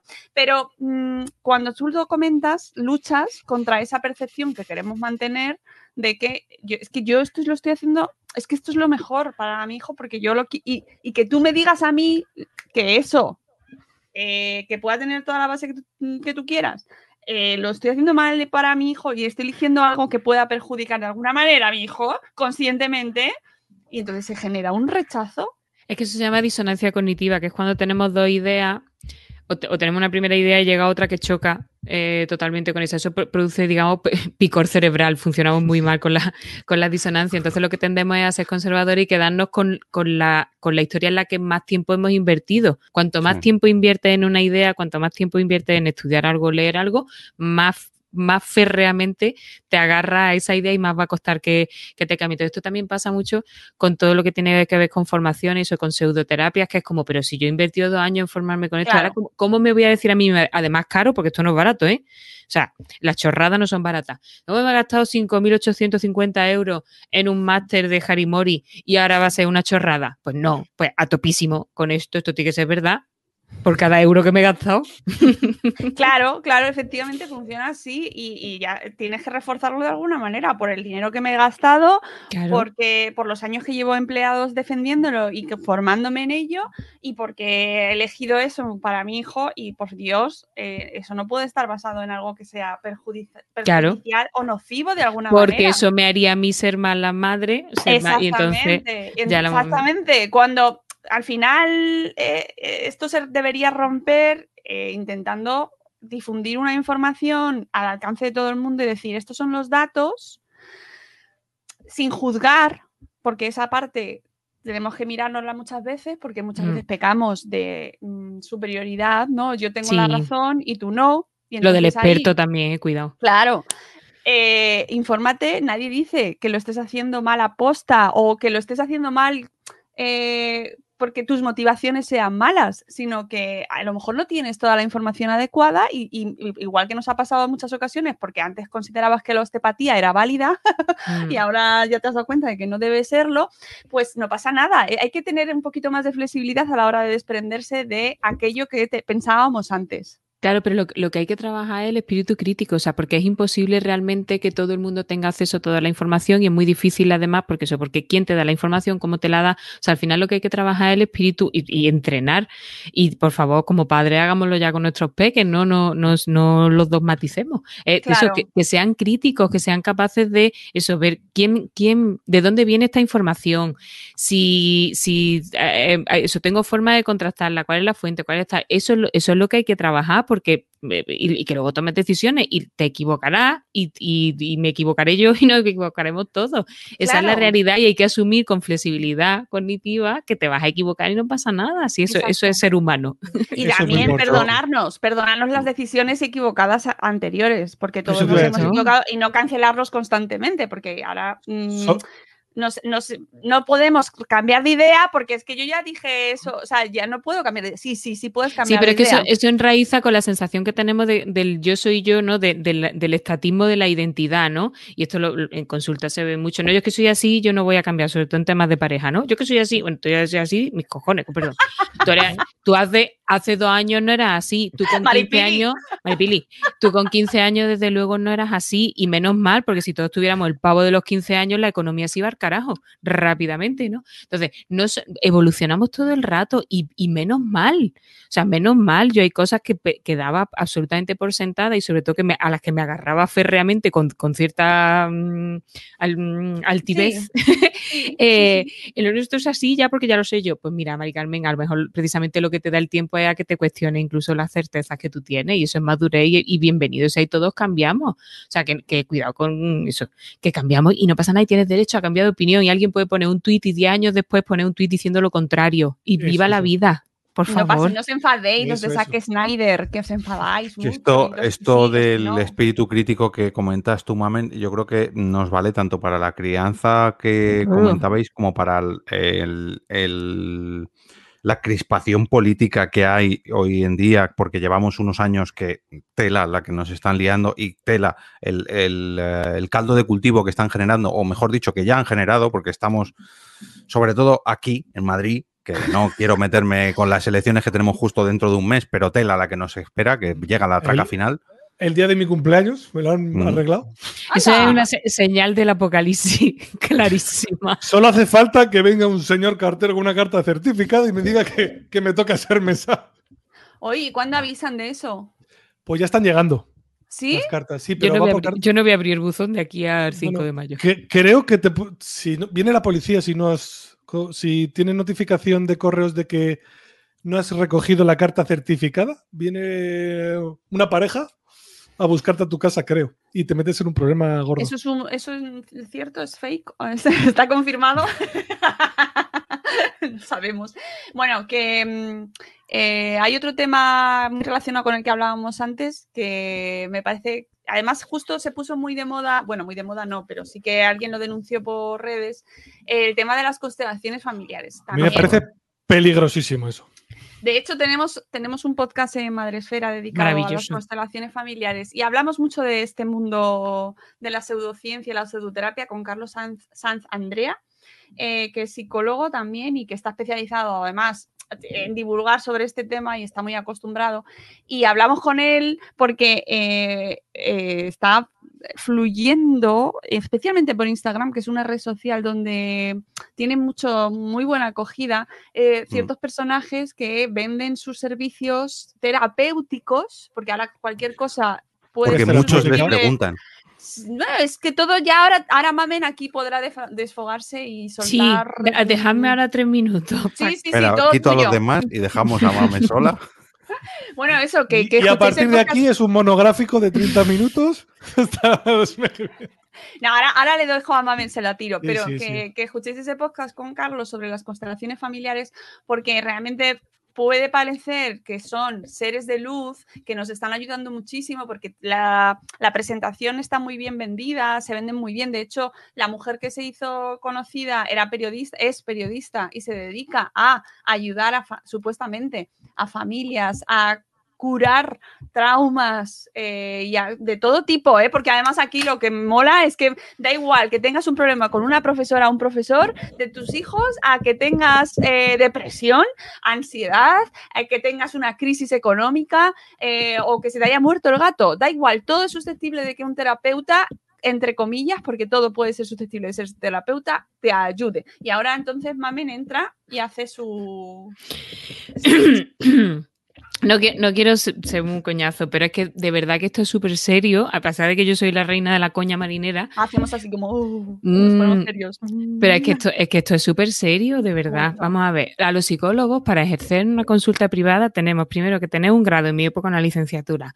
Eh, ahora mismo tener un máster eh, general sanitario o haber aprobado el PIR que tiene un paquete. O sea, tener una formación, una cantidad de años invertido en estudiar que te caga.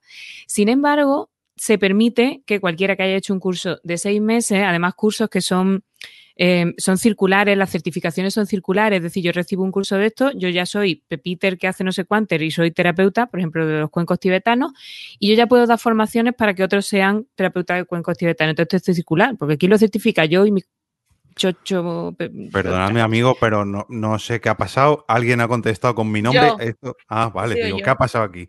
He sido yo porque Vale, como perdón, perdón. yo manejo el Vale, StreamYard, vale, vale. pues... Es Ay, que me he pero me gusta loco. mucho. ¿Quién ha contestado que no soy yo, que soy yo? Bueno, entonces, cuidado con, lo, con esto de ser terapeuta y, y- y de- y, eh, hay todo un movimiento ahora que llama a los colegios a regular este tipo de cosas. Ya, por favor, el intrusismo profesional, te la- Terapeutas, coaching... sí, así. Uy, el coaching. El bueno, en fin.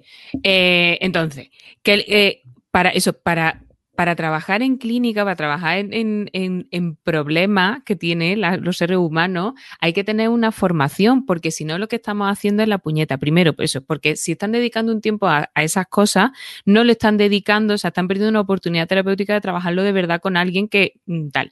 Y segundo, es que aquí sí que hay daño, no es prueba a ver y si no te funciona no pasa nada sí que hay daño. Si a una persona a la que le han violado le están diciendo que la violaron porque esto viene de que su abuela hizo no sé qué historia y como los vínculos, su abuela la que no conoció, sus vínculos no sé cuánto, ella se ha estado disponible a la violación para sanar esto que viene de histórico, estamos poniendo el foco de atención. Sí, Jorge. Esto Estamos es poniendo- Sí, sí. Claro, estamos poniendo el foco de atención y la responsabilidad en la víctima. Esto es letal, o sea, letal total. Em, y como estas 50 cosas, y el problema, lo que decía Mónica, es que en Instagram no solo florecen este tipo de personajes que de verdad, o sea, alguien que sea periodista y divulgue me parece fenomenal, pero, pero tú no puedes decir que ayuda, o sea, es que no, no puedes decirlo porque no hay evidencia detrás, porque lo que estás haciendo es daño. Pero además de estos personajes, y ya acabó el speech en Faduki, eh, también hay mucho influencer que será estupendo en lo que sea en su área en- en- y será estupendo como influencer, como prescriptor de un montón de cosas, pero que se están metiendo, y aquí también hablo de personajes súper conocidos de la televisión española, por ejemplo, ¿eh? Que de pronto se meten a, eso, al, crecimiento personal, que es un cajón desastre en el que entran un montón de cosas.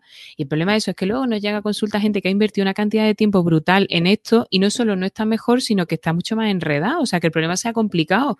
Es que trabajar con lo- los temas mentales, trabajar en psicología requiere pues, de un análisis funcional, de, una, de unas técnicas concretas que van a cosas concretas. No es. Vamos a hablar y charlamos y descubrimos cosas, que es lo que la- un poco la imagen que se tiene de, de psicóloga y todo, toda una formación con evidencia detrás. Entonces, estos programas de crecimiento personal es que de, de verdad que sí que pueden ser perjudiciales para las personas porque ponen la confianza, su tiempo, su energía y muchas veces su dinero en algo que no le funciona. Pero como hay sesgo de confirmación, como yo ya he invertido mucho en eso, sí me creo por placebo y por sesgo de confirmación, sí me creo que funciona, entonces voy y lo recomiendo. Pero ¿por qué no, por qué no es, por qué no funciona y por qué no sirve? Porque no es replicable. Te ha podido funcionar a ti, pero a Pepita no. Y le estás haciendo la puñeta a Pepita. Y ya, me callo la boca.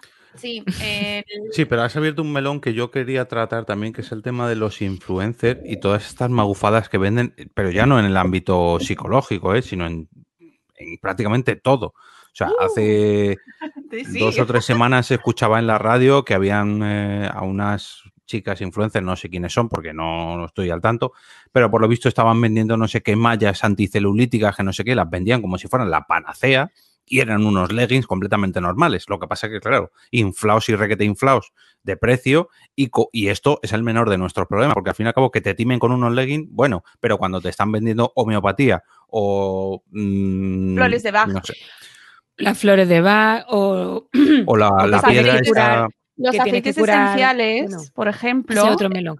Pero que tienes que curar, por ejemplo, tu niña interior, porque si tu niña interior está herida, tú no sé qué, tu niña interior qué es, tu niña interior qué es.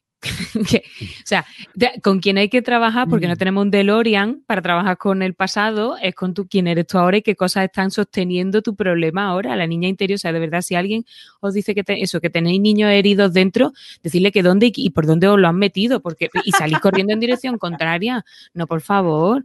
Y pero, pero suena muy bien. suena, Suena muy bien y además todos no- no- nos sentimos identificados con eso porque todos de pequeños hemos tenido días de mierda y momentos de mierda y tenemos recuerdos súper dolorosos. Entonces tú abrazas esa idea y dices, por favor, ayúdame. Y además el sentirte niña, el sentir que te van a cuidar, eh, pues, pues, pues sienta bien. Pero no, somos adultos, somos responsables de nuestras mierdas y hay que trabajarla. Y eso tiene poco glamour, que es lo que sí tiene la pseudociencia, y requiere de trabajo. Entonces ahí estamos Eh, los psicólogos también que tenemos que, que- que vender, saber vender lo- las bondades de nuestra profesión y, Y y con- todos los científicos. Y luego en el tema de los influencers, eh, a ver, eh, sé que no, no podemos saber de todo y me meto ahí porque al final trabajo en este mundo. No, no podemos saber de todo, no sabemos eh, la eficacia o no de ciertos productos, pero bueno, está en nuestra mano poder cuestionarnos lo que nos ofrecen. Es decir, si te ofrecen o sea, publicitar un colchón que alivia o que previene la muerte súbita del bebé, ¿vale? Por favor. Eh, que eso está pasando, ha pasado, va a seguir pasando porque mm, es una cosa, Porque vende.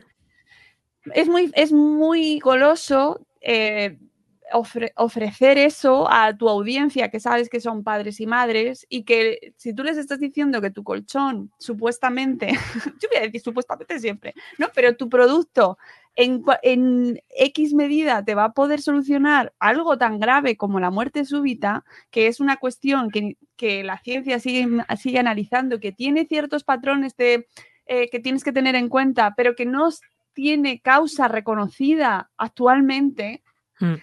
claro, que te diga alguien que te vende un colchón que te va a ayudar a evitarlo y si, que si pasa, como no hay una causa reconocida, nunca jamás en la vida se podrá decir que es Que no ha sido eso, claro. Claro, claro. Entonces, en eso, obviamente, ahí está la ética del influencer. Eh, y en ver un poco, discriminar un poco y tener un poco de sentido crítico y de, y de preguntarte qué estás haciendo. Porque, a ver, Ese sentido crítico es fundamental también a la hora de, porque soy influencer, me hacen preguntas sobre qué hacer y qué decisiones tomar.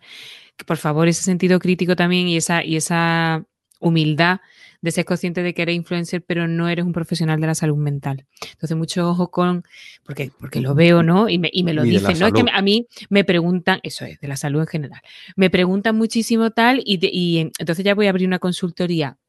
Tía, de verdad, que es que para trabajar esas cosas hace falta o todos los años de medicina y una especialización, o todos los años de psicología y una especialización, o mm, fisioterapia, y una o sea, lo que sea, pero, pero algo que sea arreglado, eso es súper importante. Entonces, porque a ti te pregunten y, y, tú, y a ti te haya funcionado y a ti te vaya bien y te sigan, no significa que seas profeta de nada y sobre todo que no eres experta de nada, es que son muy peligrosos. claro. Y, y pasa, y lo veo, y me pone de los nervios. Sí, Y, luego le escribo a Mónica y se lo cuento. y Mónica me escucha. No, es que, a ver, entre todos al final, entre todos mataron, no, ¿cómo era? Mm, la Entre todos la mataron y ella sola se murió. Exactamente, pero al final luego hablamos muy mal de es que los influencers, vamos a ver, todos estamos ahí, todos queremos utilizar las redes de la mejor manera posible y si te puedes sacar unas perras, mira, Mari, mejor, ¿no? Qué bien que he utilizado esto y me han pagado. Sí, pero no nos carguemos el negocio, el business, que se puede hacer bien. Si a ti te ofrecen un producto, pero que te está eh, ofreciendo ese producto supuestamente va a curar X cosas, pues hombre, ten cuidadito, porque con temas de salud mm, es muchísimo mejor no meterse.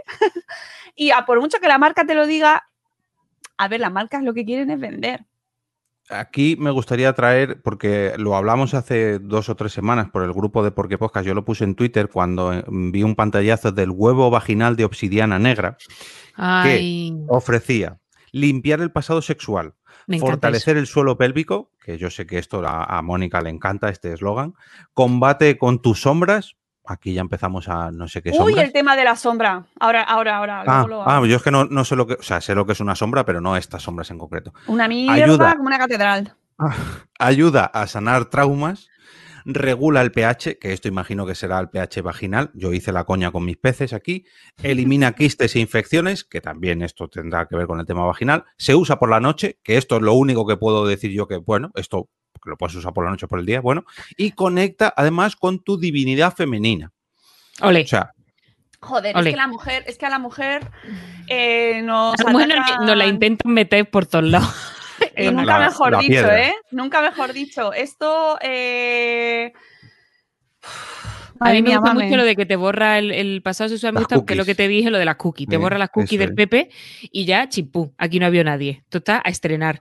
Mira, que, Tengo un que eso, libro. eso tiene... Otro. ¿Tengo un libro? El de la, el- la Biblia de la vagina, Sí, sácalo, sí. Mónica, sácalo. Saca la vagina, Saca la vagina. Ay, La Biblia de la vagina eh, es, eh, como bien dice su nombre, ya está en español, ya lo podéis comprar en español y yo os lo aconsejo, todas las mujeres deberían leerlo, pero todos los hombres también, porque Sí. eh, no se debe meter nada que no sea sanitariamente recomendado. eh, y otras cosas de placer, pero eso ya lo dejamos aparte. Todo lo que tenga protocolo autorizado, ¿vale? Y eh, lamentablemente, ¿veis que la cremallera? lamentablemente se, se ha sacralizado en ocasiones y se, se juega mucho y se vende muchísimo eso de la mujer divina, la, la diosa, eh, la... ¡eh! Ah, eh, eh, que he encontrado el botón para cuando anuncie el libro. Mira, ponlo otra vez. Ah. Es que no sabía yo cómo se hacía. Ah, claro, muy bien. Eh, Oye, la ¿y Biblia de la vagina de la lo- doctora de la doctora Jen Gunter, que es majísima además. Y tiene una vagenda, la vagenda, vagenda, agenda ¿Os de la acordáis de- del capítulo de Friends de lo de la diosa que bebe de mi fuente y me roba los vientos? Pues eso, eso que era de coña, una sitcom, está ahí y yo creo que esto da pie a que hablemos de Gwyneth Paltrow, Eh, claramente, ¿no? Sí, Sí, sí, pero, porque pero- además está muy relacionada con la vagina. Un un momento.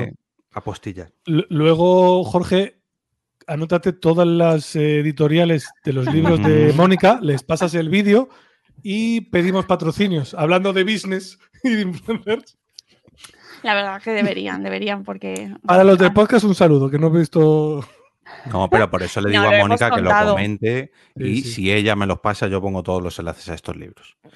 Eh, además, hablo, hablo siempre de ellos y los recomiendo mucho porque me entusiasman y me parece súper necesarios. Y este en concreto de la Biblia de la vagina, Sí. esta mujer, la doctora Jen Gunter, es de, enemiga declarada número uno de Gwyneth Paltrow. ¿Por qué? Porque Gwyneth Paltrow se ha montado en el oro, se ha hecho multimillonaria no solo por las pelis de Marvel, no entró ahí porque me parece fenomenal, fetén, respetable, sino por vender cosas para meter en la vagina eh, y, en- y por el ano también. Sí. Cosas, para meter y cosas que huelen a su, a su Pepe de Oro, No, de- al, al, al Winel Pepe, que es, es- es tremenda. Es tremenda. Pero eh, una de las cosas que, que vendían en, en Goop, Goop, Goop, Goop, de Goop. Goop, que su web era una, unas bolsitas con hierbas que se supone eso que te, eh, te las pones en, el- en- en la vagina y que esas hierbas pues, pues, pues, que te- mira la vagina tiene una cosa estupenda que es como los hornos pirólisis, es decir, las vaginas se limpian solas, amigos, amigas. A las vaginas no hay que meterle nada para limpiar, pirólisis, pues en este caso es chochólisis. Y se limpian solas y se quedan estupendas y, y tienen un pH que se regula y hay un equilibrio entre las bacterias y todo y la flora y todo está ahí estupendo. Todo lo que le metas viene a fastidiar ese equilibrio que ya está ahí. Entonces esta señora Winnie Paltrow que, que lástima, porque a mí me caía bien, pero es que no para de también. no para de hacerlo mal, no para, no para. No, porque le da dinerito. nerviosa. Una Claro. señora de Talavera.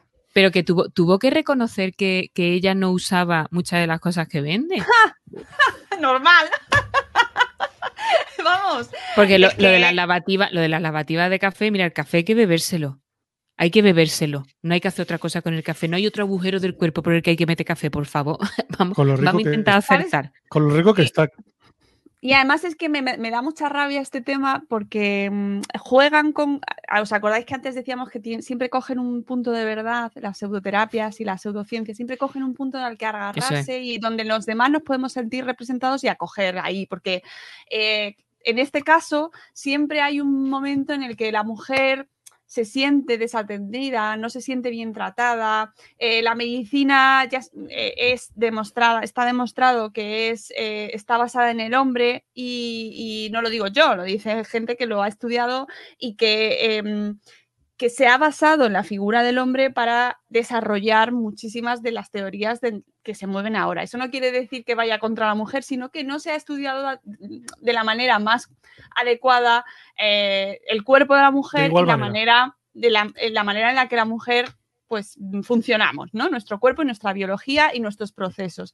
Entonces, como la mujer se ha sentido maltratada históricamente por la medicina y se, lo, y se sigue sintiendo maltratada, ¿qué pasa? Que viene el otro lado, aprovecha esa, esa sensación de me siento muy maltratada por la medicina y la explota. Y entonces te vende eh, la mujer es divina, la mujer es una diosa, la mujer se autocura en muchas ocasiones, eh, la- un mundo mágico, eh, ¿no? Y, porque vamos pero- a rechazar la medicina tradicional. Sí, pero fíjate que la, la diosa, pero lo que te mete es para limpiar y para borrar, porque eso es sucio y eso es algo de lo que hay que huir y hay que borrar y hay que mantener inmaculado. Entonces, en realidad es de diosa nada, o sea, te vuel- vuelve a posicionar a las mujeres en, lo malo, en, en ese pecado original que lo estamos haciendo mal y es algo a limpiar, algo sucio, algo de lo que avergonzarse si ha hecho cosita.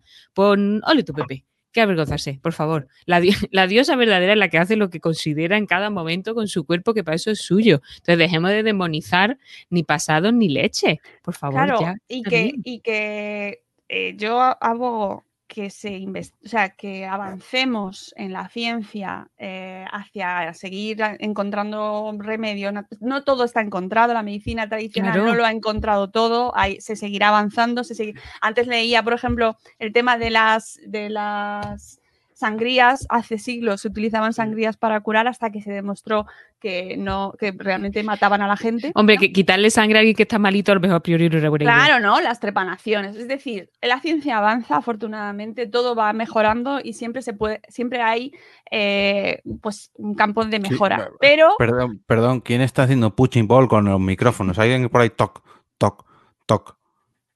¿seré se yo maestro? No sé. Pero bueno, sé. puede ser que fuese yo porque como gesticulo mucho.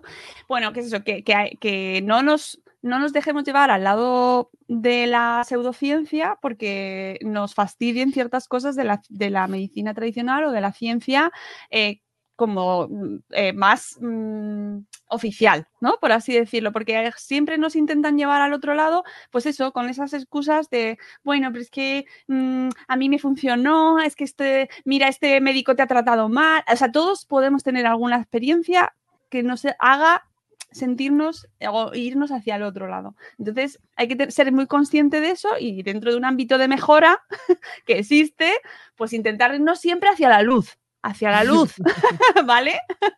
hacia la evidencia científica. Y, y esto que comentas, volviendo al tema inicial que hemos empezado con el tema de la pandemia, que durante un año han cambiado las cosas y han variado de no, no, esto era así, esto era esa, esa. La gente que no cree eh, o que quiere mm, creer poco en todas las recomendaciones de la OMS o de mm, nuestro Ministerio de Sanidad o en Fernando Simón. No, no, es que dijeron, no, no, es que han dicho, es que dijeron, pero vamos a ver, es que es un virus que nos ha afectado a nivel mundial en cuestión de un año o año y medio y está matando gente todos los puñeteros días. Y la ciencia avanza investigando y por desgracia, cada vez que muere alguien, pues se toman medidas a cambio de, de esa, bueno, a cambio no, perdón, eh, basándose en lo que ha sufrido esa persona o esas personas o ese cúmulo de personas o ese país entero. Entonces, tenemos que confiar un poquito más en la ciencia y en la medicina y aprender de lo que nos dicen, no criticar de todos los cambios que toman. Pero es que ese es el argumentario precisamente de la pseudociencia, que entre otras cosas es, eh, es que antes no sé qué técnica o no sé qué rama tampoco era científica y ahora, ahora ya Claro. sí. Entonces, esto tenme- tenmelo en cuenta porque que no, que no lo haya eh, acogido la ciencia no significa que no funcione. Y es como, no, perdona, Claro. si funcionara, sería Claro. científico. Entonces, Claro. entonces ya está. Hay que decir que antes no se aplicaba el método científico, todos esos ejemplos que estás dando no se aplicaba el método científico y ahora sí, ahora los médicos no se inventan cosas a ver si funcionan y luego las demuestran. Primero tratan de demostrarlas y luego ya las Mm. aplican. Claro, Pero- pero siguiendo- y, y el, y el conocimiento, porque antes los psicólogos hacíamos Claro. lobotomía, que era una cosa muy rapidica, muy mm, bien, limpia, ¿no? No se manchaba mucho, te dejaba troloró, te quitaba el problema, te lo quitaba. Te quedabas para lo justo para comer, cagar y dormir. Tampoco te dejaba mucha más capacidad, pero y se, y se evoluciona. Entonces, claro que vamos, decimos, la ¿Eh? psicología es mala, no. E interpretación de sueños. Oye, Ay, Quique, ay, Quique. y Eso es un horóscopo. Interpretación de sueños y horóscopo, que amigos, yo pensaba que estaba superado el tema del Y la- horóscopo. Y la, y y ¿eh? hipnosis, que me enteré otro día que también que la hipnosis es... Yo del También. horóscopo De aquella tengo manera. cosas que decir. Quique. Quique, tenemos que hablar, ¿eh? Quique. ¿Qué Eh, pasa? He trabajado en cierta manera con cosas que tienen que ver con el horóscopo y amigos y amigas, os digo que las mm, fuentes que nos hacían llegar las, esas informaciones del horóscopo nos pasaban un listado con, son 12 horóscopos, ¿no? 12 signos zodiacales con 365 días al año, pues bueno, ponerle 366 y era un calendario que se repetía año tras año cambiando los signos unos por otros. O sea, no os creáis absolutamente nada porque está ¿Te todo vas a creer? más ¿Te inventado. vas a creer? Pero, que, pero la gente de verdad creen y, y, y, y lo, y en consulta tengo eh, personas que me dicen, yo claro, yo soy más así porque soy muy libra y como soy muy Sí. libra, pues ya no sé qué. Claro, entonces, pues ahí tú no puedes, a, a una persona en consulta yo no le puedo decir eso que tú me estás diciendo una chorrada de mono porque eso, porque estoy yendo en contra de sus creencias, por lo tanto la pierdo. O sea, ya ahí Claro. ya no puedo meter mano. Lo que le invitamos es a cuestionar y decir, vale, ¿de eso qué hay? O sea, ese, para ti ser libra, ¿qué significa? Pues que soy, por ejemplo, yo qué sé, cabezona, tenaz y creativa. Estupendo, vamos a explorar eso que tú te has puesto tu etiqueta, pero eso no es ser libra, eso es- eres tú. Yo también puedo cabezona. decir, claro, o sea, cabezona, hola, yo también, y, y Mónica y, y, y Quique, todos somos cabezones, ¿no? O perfeccionista, to- aquí toquiqui. Entonces, vamos a utilizar eso, pero que esa, esa, etique- esa etiquetica. Pero es que también las etiquetas las necesitamos un poco como para respaldar mm, y para justificar los, cua- lo- los cuadros diagnósticos, todas estas cosas, como, no, yo es que te- ya soy esto y eso ya significa cosas y me respalda, sobre todo para cosas, justifica mi conducta, porque como soy esto, pues chimpum. Y hablando del horóscopo, ¿no, ¿no os acordáis vosotros? A lo mejor los más jóvenes no, pero las señoras que echaban el tarot en el retiro. Bueno, Bueno, en, el, sí, Bueno. en el retiro, en el retiro y en todos claro, lados, ¿eh? Aquí en Sí, Madrid es que sí. se ponían en muchas en uno de los lados de al lado del hasta lago. que llegaron las videollamadas y las hacen. Bueno, a una, incluso a una las persona llamadas. que tengo en consulta le echaron las cartas del tarot todavía en una zapatería. O sea, fue a comprar zapatos y estaba la muchacha echando cartas la de la zapatería y dijo, ya que estoy me la echa y se la echó allí, ¿eh? El 46 te va a venir mal. a venir- Creo que te va a hacer daño. Claro, ahí luego siempre te encuentras, y yo también lo puedo ver, ¿no? En la parte de decir, bueno, pero si, a ver, no hace daño, es lúdico, hay gente que lo hace como por afición, como quien, yo qué sé, como quien hace sudokus. Pero claro, en el momento en el que empieza a condicionar tu vida, a tomar decisiones y a discriminar, eh, decir, con, yo no me voy a juntar con esta persona que es que es Virgo. Mm, Y, es- y va fatal con mi ascendente Sagitario. ¿no? En- Yo a mí me parece que el peligro está ahí, en el momento en el que empiezas a tomar decisiones eh, vas- irracionales, amigos. Son, ah, de, defi- definámoslas así, son irracionales. Y ahora ya no tanto, pero antes la gente se dejaba el sueldo en que le echaran las cartas o ir a un vidente para ver cómo solucionaba o si iba a ser su futuro mejor. Iban cada poco para ver si había cambiado su, su suerte y se dejaban ese- un sueldo. Esa es una de las y- y características. se dejan. eh, claro, y se dejan. Esa es una de las características de, de- de tarot y demás historias, pero también de gurús y todo lo que es eso, pseudocientífico. Y, y aquí la- lanzo, por favor, este aviso. Si vais a algún profesional de algo que, porque ne- necesitáis ayuda de algún tipo y os dice exactamente qué es lo que tenéis que hacer, huir. O sea, Pues, ning- ningún profesional, claro, ningún profesional, y en, en psicología, vamos, desde luego, no te va a decir, no, lo que tienes que hacer es dejar a tu pareja y cambiar de curro. ¿Quién soy yo para decirte eso? O sea, precisamente el trabajo es dotarte de las herramientas necesarias para que tú gestiones y tomes decisiones. Pero claro, ¿qué necesitamos los seres humanos muchas veces? Descargarnos de esa responsabilidad de la toma de decisión y que sea alguien que nos diga qué, qué tenemos que hacer, porque es mucho más fácil o menos difícil. Más que más fácil es menos difícil. Pero por favor, de verdad, si hay alguien, y, y en realidad en esto se basa todo el rollo gurú y todo el rollo influencer, que os dice qué es lo que tenéis que hacer, no, no le hagáis caso. Y la religión, ¿eh? Amigos. al, al final la religión nos dice lo que te- cómo tenemos que comportarnos. Y voy más allá, e incluso en marketing digital. Bueno, pero es que eso es, no es por nada, con todo el amor y el cariño que hay, hay gente para todo, pero eso, ahí hay un gurusismo alucinante. O sea, y en el- eh, esto tenemos un programa en Madrefera sobre sectas. eh, También os lo recomiendo mucho porque en el mundo sectario pensamos que es eh, los años 60 y gente con túnica bailando y con flores en la cabeza y estamos muy equivocados porque ahora las- los movimientos sectarios, los comportamientos sectarios se han, se han trasladado, se han modernizado, se han puesto las pilas y tenemos grupos que pensamos que son súper modernos y con actitudes muy abiertas supuestamente y que al final lo que están usando son esos mismos mecanismos de control y de Sí, anular la voluntad. Bueno, saludamos Sí. a Gorka y a Seidon que se han incorporado. Eh, eh, es que quería traer una referencia, no sé si te sonará, Mónica, una, es una chica que sigo yo por Twitter que tiene un lema que es eh, ser buena persona, todo lo demás es marketing. Pues esto se aplica a mogollón de todas las cosas que hemos traído aquí hoy. Eh, bueno, compañeros, es que nos hemos liado al final en todo este tema. No sé si tenéis alguna magufada más de estas, un poquito más rocambolescas, que, que no miren tanto en el interior personal de cada persona. Sí, tenemos cosas de comida. De comida, por Ah. Uh, de ejemplo, comida, hay sí, mm. uh, a tope sí. ese sector, a tope. dietas, dietas, comida. eh, no sigáis Dietas- a Marina Gears, por ejemplo. O Ayunos. ayunos. Ayunos. ¡Oh, el ayuno! El ayuno. Ayunos, a ver si me oye cierta persona que hay por El ahí. A mí, me gusta, a mí me gustan los desayunos. El- el- lo que es, eso es lo que me Yo gusta. el soy tema de lo- del de ayuno lo- voluntario tiene, tiene, está, están ahora mismo Sí, sí. estudiándolo muchísimo, muchísimo, muchísimo. Pero como se está estudiando muchísimo, también hay una parte que está creándose, pues ya, o sea, no fiéis, como decía Mame, no fiéis de la gente que tenga unas certezas flipantes. ¿Vale? Salvo en cosas que efectivamente ya están demostradas. El ayuno voluntario se está estudiando todavía y, y están ahí, ¿vale? Es decir, que nadie os venda que el ayuno voluntario va a cambiar la vida. Las dietas famosas. Aquí me gustaría traer una a mí que a yo personalmente voy a hablar por lo que a mí me afecta. Las, las dietas, ¿cómo es? Ceto... Cetogénica. Cetogénicas. cetogénicas.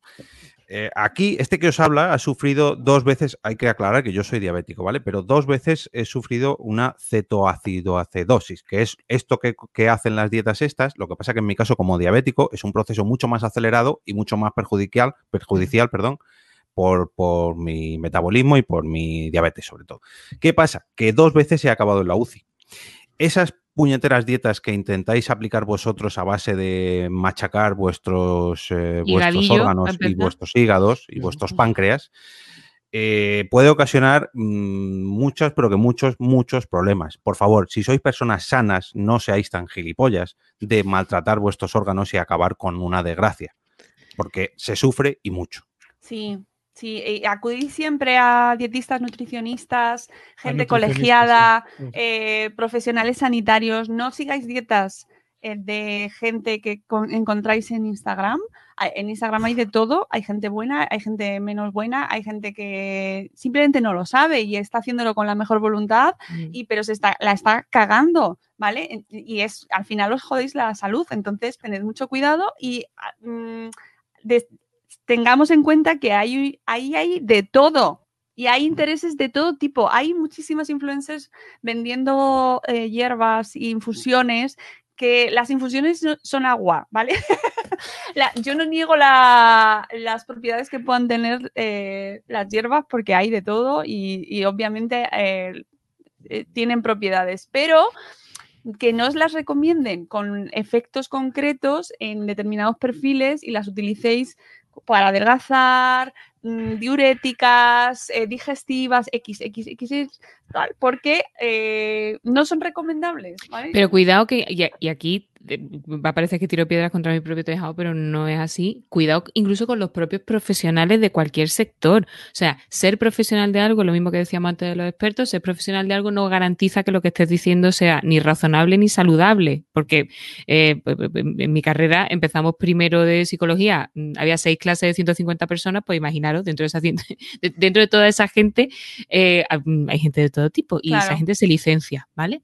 Y esa gente toma decisiones Licenciado. licenciados. Bueno, ahora es graduado, ¿no?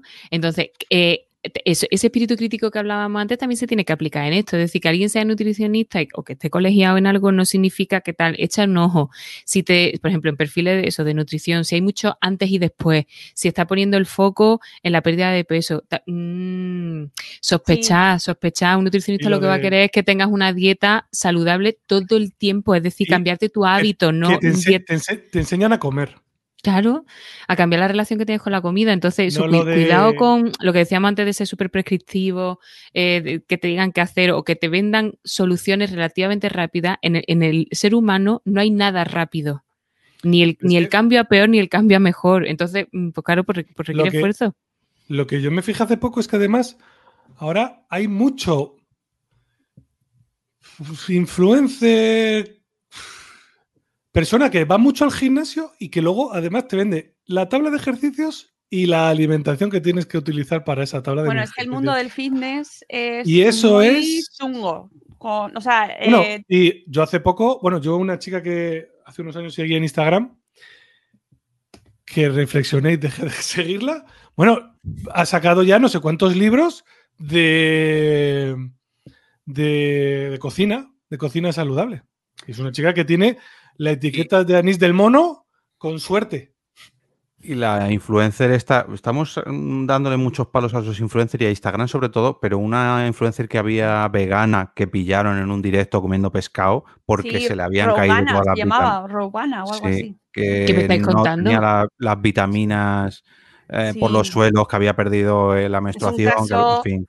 Es un caso de libro, de Y había sí, libros los que había sacado ella y se le Pero- cayó todo el- pero el por eso, precisamente. Eso debería hacernos, sobre todo, mm, reflexionar a los que vemos esos canales, a los que se.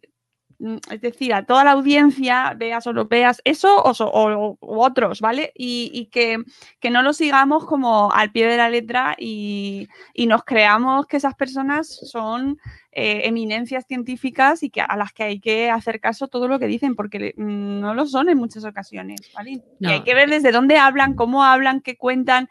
Mm. Ojo, o sea, es decir, esta señora tenía su canal de YouTube, no la convirtamos en una, eh, en una eminencia sobre vegetarianismo, ¿no? Es decir, que, que yo creo que también está ahí en nosotros mucho la responsabilidad de tomarnos lo que diga esta señora o un psicólogo que encontramos en Instagram, ¿no? Pues que O podrán un decir mil- psicólogo que sale en televisión española todo el rato y, en- y que empieza por ese, ese punto eh, que dice mm, cosas sobre que a Hitler hay que mandarle cariño porque... Sí, sí, sí, porque ver, por algo lo diría, ¿no? Y esas cosas. Y, Bueno. lo que sale en la tele no es todo verdad, eh, no. La publicidad es publicidad y lo único que quiere es vender. La gente que sale en la televisión, pues son elegidos, son perfiles. El otro día lo hablaba con una psicóloga, precisamente, con, con Sara Tarrés, que la, la he entrevistado para, para Madrefera y saldrá dentro de un tiempo. Y hablábamos perfil, precisamente de, de perfiles que salen en televisión como psicólogos y psicólogas que saben de todo, todo lo, todo lo tratan. Todo. Lo, o sea, mm, sale- quieren hablar de los hijos de Rocito, llaman a esta psicóloga y va a explicarte, va a hacerte el perfil de lo que le ha pasado, tanto a la mujer cuando estaba siendo maltratada supuestamente o a los hijos cuando Pero además, estaban- pero además hacerte el perfil de que si yo para trabajar con alguien en consulta necesito X tiempo de, para hacerle una evaluación, recopilar información y entonces hago eso, un análisis funcional del caso de qué creo que está sucediendo, viendo a nadie contar nada, ¿qué, qué leche va a sacar de perfiles? Eso es un producto mediático y el problema es que se entre al trapo de esos productos mediáticos confundiendo la psicología con cosas que no son psicología, sobre todo no son psicología clínica. Y hay- dentro de psicología está la escolar, la organización, los recursos humanos, o sea, que hay muchos tipos, pero, pero eso, eso- lo de sacar perfiles, que esto, que lo de CSI y lo de mentes criminales. ha hecho mucho daño. mm, Y, y lo de este gesto, ese gesto, hay una persona Lo- que analiza lo- los lo de gestos. las firmas. Ah, sí, no, analiza las firmas. firmas. Pero La lo de los gestos, Lo de los gestos, como, como la, la, fren- la frenología, que según tengas la cabeza, eso es tu personalidad. Eso- eso es, y, si, y si de pequeña me di un golpe, se me quedó aquí un bollo, eso es que soy psicópata. No, eso Pero es que, ya que te tienen- pegaste hay una un- torta. hay un espacio eh, en, en prime time en el Sí. cual una persona se dedica a analizar entrevistas y a, a darle una correlación eh, psicológica. Esta persona, en este caso, lo que está pasando es esto, esto tiene tal explicación y se vende, se empaca de una manera. Pero así, así tenemos la mala fama que tenemos los psicólogos y, no, y a mí me ha pasado toda la vida desde que empecé a estudiarlo que conoce a alguien y te dice, uy, pero no me psicoanalices mientras hablamos. Y es como, vamos a ver, está todo mal en esa frase. Para empezar, el psicoanálisis, el psicoanálisis no es ciencia. Segundo, yo ahora voy de civil y no estoy trabajando. Tercero, aunque estuviera trabajando, yo lo único que puedo decirte en las cuatro chorradas que cualquier, por ejemplo, echador de cartas te diría analizando tú que si te veo que hablas rápido, puedo decir que, estás nervioso y tú vas a decir, ostras, pues acertado. Si te veo que vas pulcro, puedo decir que eres perfeccionista y que te preocupa tu aspecto físico y tú vas a decir, ostras, acertado. Eso he jugado a hacerlo muchas veces y la gente alucina. Dice que tienes poder, tienes poder, no se llama observación e inferencia y hacer cálculo probabilístico de eso, ser lo suficientemente ambigua como para que tú digas que sí, que has acertado. La programación Pues neurolingüística, por ejemplo, Ay, la PNL que empieza por pene y L y termina en L.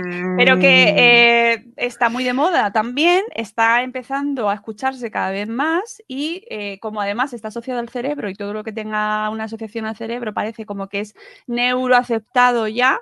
Por- eh, pero porque eso, porque cuesta menos trabajo entender que, que si hay un soporte biológico, o sea, si eso tiene una estructura detrás, eh, cuesta menos entender el proceso. Pero es que, eh, desgraciadamente, la mente, no tenemos ni puta idea de lo que es. La mente es una cosa complejísima. No es el cerebro, no es solo el cerebro, el cerebro es la estructura, pero somos muchísimo más que eso. Entonces, la, la mente es muy, muy compleja. Entonces, claro, cuando nos dicen cosas concretitas de, pues si te tira un peillo, se te enciende aquí, plic, el, si, te, si huele, se enciende plic, si no huele, si- se enciende plac. Si no huele, Pues vete al médico. Claro, si no, si no hueles que tiene un problemica. Entonces eso gusta porque ahí hay una explicación rápida, pero las explicaciones rápidas no, no, o sea, no siempre son las más acertadas. Sherlock Holmes decía, la, hipó- o sea, la hipótesis más sencilla suele ser, o sea, la más eh, probable suele ser la acertada. Sí, pero no siempre lo que es lógico o lo que nos parece lógico es acertado. Un ejemplo de gran observador. Por ejemplo, y el tema del fitness que decía antes, Quique, Uy. es un mundo, es. es un temazo. Tóxico, eh, tóxico, tóxico. Pero, y que hay que, yo flipé muchísimo, porque además el deporte en sí, o sea, mm, objetivamente es una cuestión de vida sana, saludable, Claro. es todo bien. El deporte me parece todo bien en principio, hasta que de repente entras en ese mundo y descubres que como todo, al llevado al extremo y, a, y a perder un poco los límites, pues se te puede ir muchísimo la cabeza. Y hay un mundo súper magufo en el tema del fitness y de la... Yo es que vi- he conocido bastante más el tema de las mujeres, el de los hombres no me he metido ahí, no lo trabajo, pero aunque mi santo sí, y sí que me cuenta cosas y hablamos mucho de eso.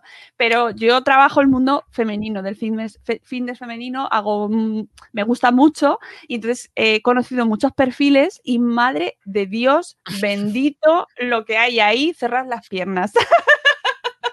Porque, eh, claro, es un filón, es un filón. Es juntas ganas de tener una, de, tener una buena forma física y de tener buena salud con aspiraciones ya donde empezamos a entrar en el mundo místico, aspiraciones de estilo de vida, está la Gwyneth Paltrow también metida por ahí, ¿no? Tú quieres ser una mujer X, quieres llegar a ser un modelo X de mujer, ya no el objetivo no es estar bien de forma o encontrarte bien, sino ser X mujer que come alfalfa al amanecer, luego se toma un té chi o un cha, un, depende, o un verde, o un té X, medita, se conecta con la comunidad, hace cuatro respiraciones y cuatro ohms, ¿no?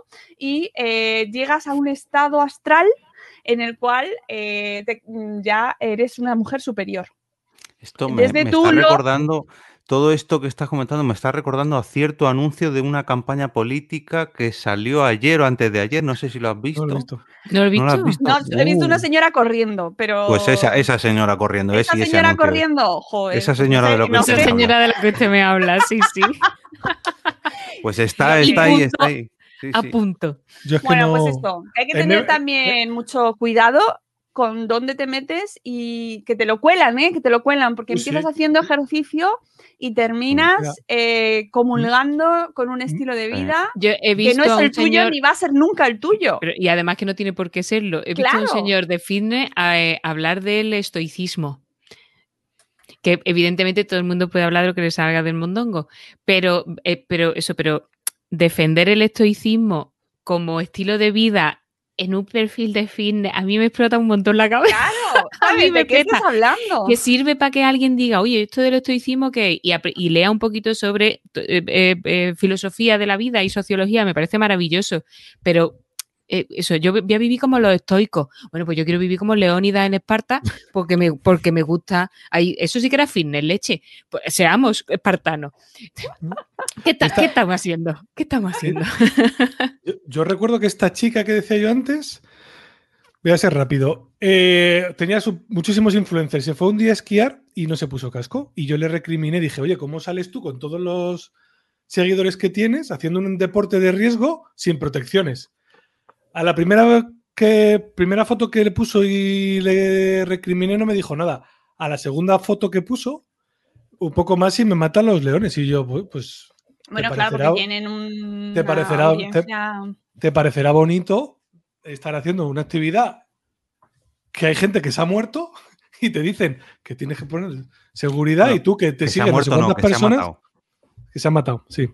Que se ha matado y tú aquí haciendo ejercicio eh, sin Esquiando, ojo, es- ese dato es muy importante porque eh, seguramente muy poca parte de su audiencia podrá esqui- esquiar y permitirse el estilo de vida para poder irse de vacaciones a esquiar. Pero ellos, Bueno, no te, yo, ellas, yo ahí bueno, estoy en contra. Porque, pero no me a- refiero al, al hecho puntual No. de esquiar, sino al estilo de vida que ellos ah, bueno, sí. están llevando, sí, que, es el, sí. que es al que aspira mucha parte de esa audiencia. No solo quiere ponerse en forma, sino yo quiero ser como Patrick Jordan que se ha ido a, Sí. a Andorra. Andorra a vivir, ¿no? Es decir, esta mujer ten- tiene unos glúteos fantásticos y mucha gente seguramente quiera tener esos glúteos. Ah, Y no me refiero a ella en este caso en concreto, pero es verdad que se forma un estilo de vida y, y- y- y unas, unas, unas condiciones y, eh, yo qué sé, desayunan eh, cosas que la- eh, tú no vas a encontrar en tu mercado. Tú no puedes encontrar esos, esos alimentos que esta mujer te está poniendo ahí delante Pero y que para no ella son... Pero ya no solo es que no lo encuentres, sino que todo, todo eso que te están vendiendo, todos esos vídeos que, por ejemplo, de morning, morning routines, ¿no? Mi rutina de por la mañana. Tu rutina de por la mañana porque no tienes niño que llevar al colegio. Marí. No, ni porque- necesidad de trabajar. Mi, prisa, claro, eso, eso es muy importante. mi que tu trabajo es esto. De por la mañana no puede, no, o sea, no cabe eso, la meditación, el ejercicio, no sé qué, pero no cabe, no cabe porque uh, no sé, pero tengo tiempo para eso. Ahora, autocuidado, sí, siempre. El problema es eso. El problema es cuando, estable, cuando, cuando estable, se establecen listones y sobre todo le- le- listones prescriptivos de esto es lo que tienes que hacer para estar bien. Volvemos a lo mismo. Si te dice lo que tienes que hacer, huye en dirección contraria. Claro, Tú- claro. Tu, tu propia historia con autocuidado, por supuesto. Pero vamos a cuestionarnos un poco en general todo, la- todo lo, lo que nos venden, porque es que no lo venden, es eso, es que es vender. No es un consejo, no es tu mejor amiga, e incluso tu mejor amiga tiene sus propios motivos para decirte, no, no necesariamente malignos, pero tiene to- todo un sistema detrás que está sustentando que te dé ese consejo.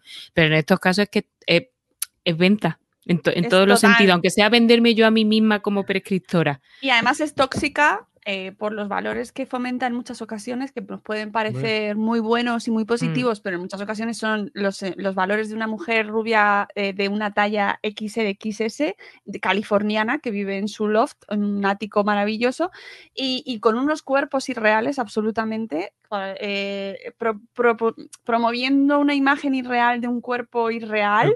El culto al cuerpo.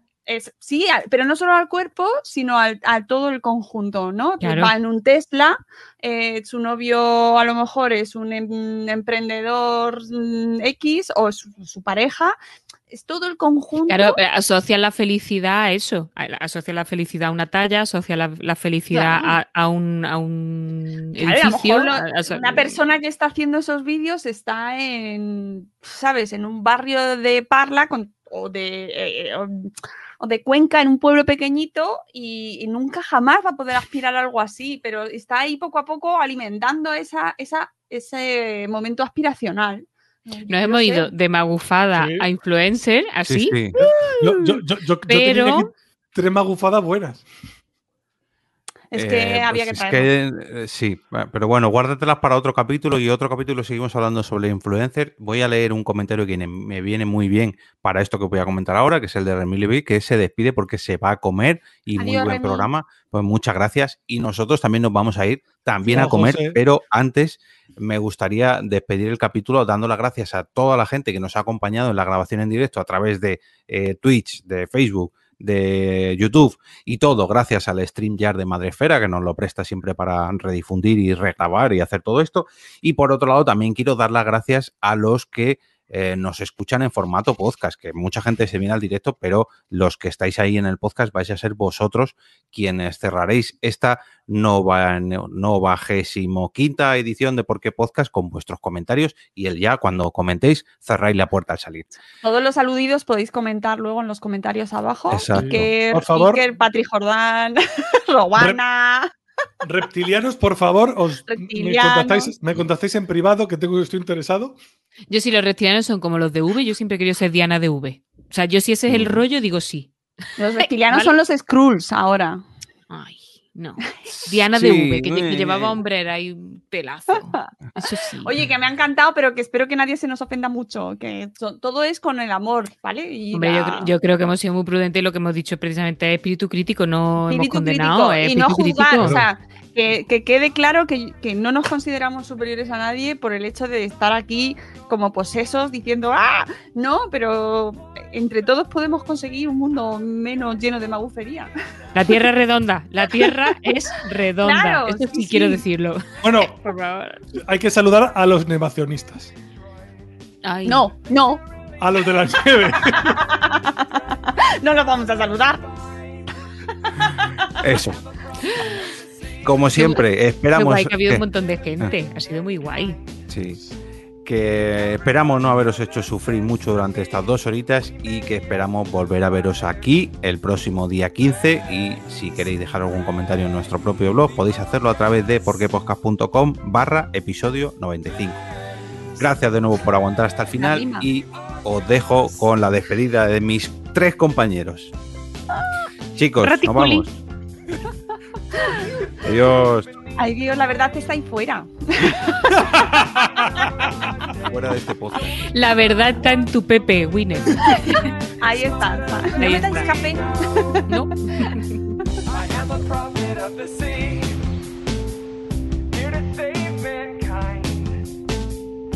everyone here listens to me, we may yet survive.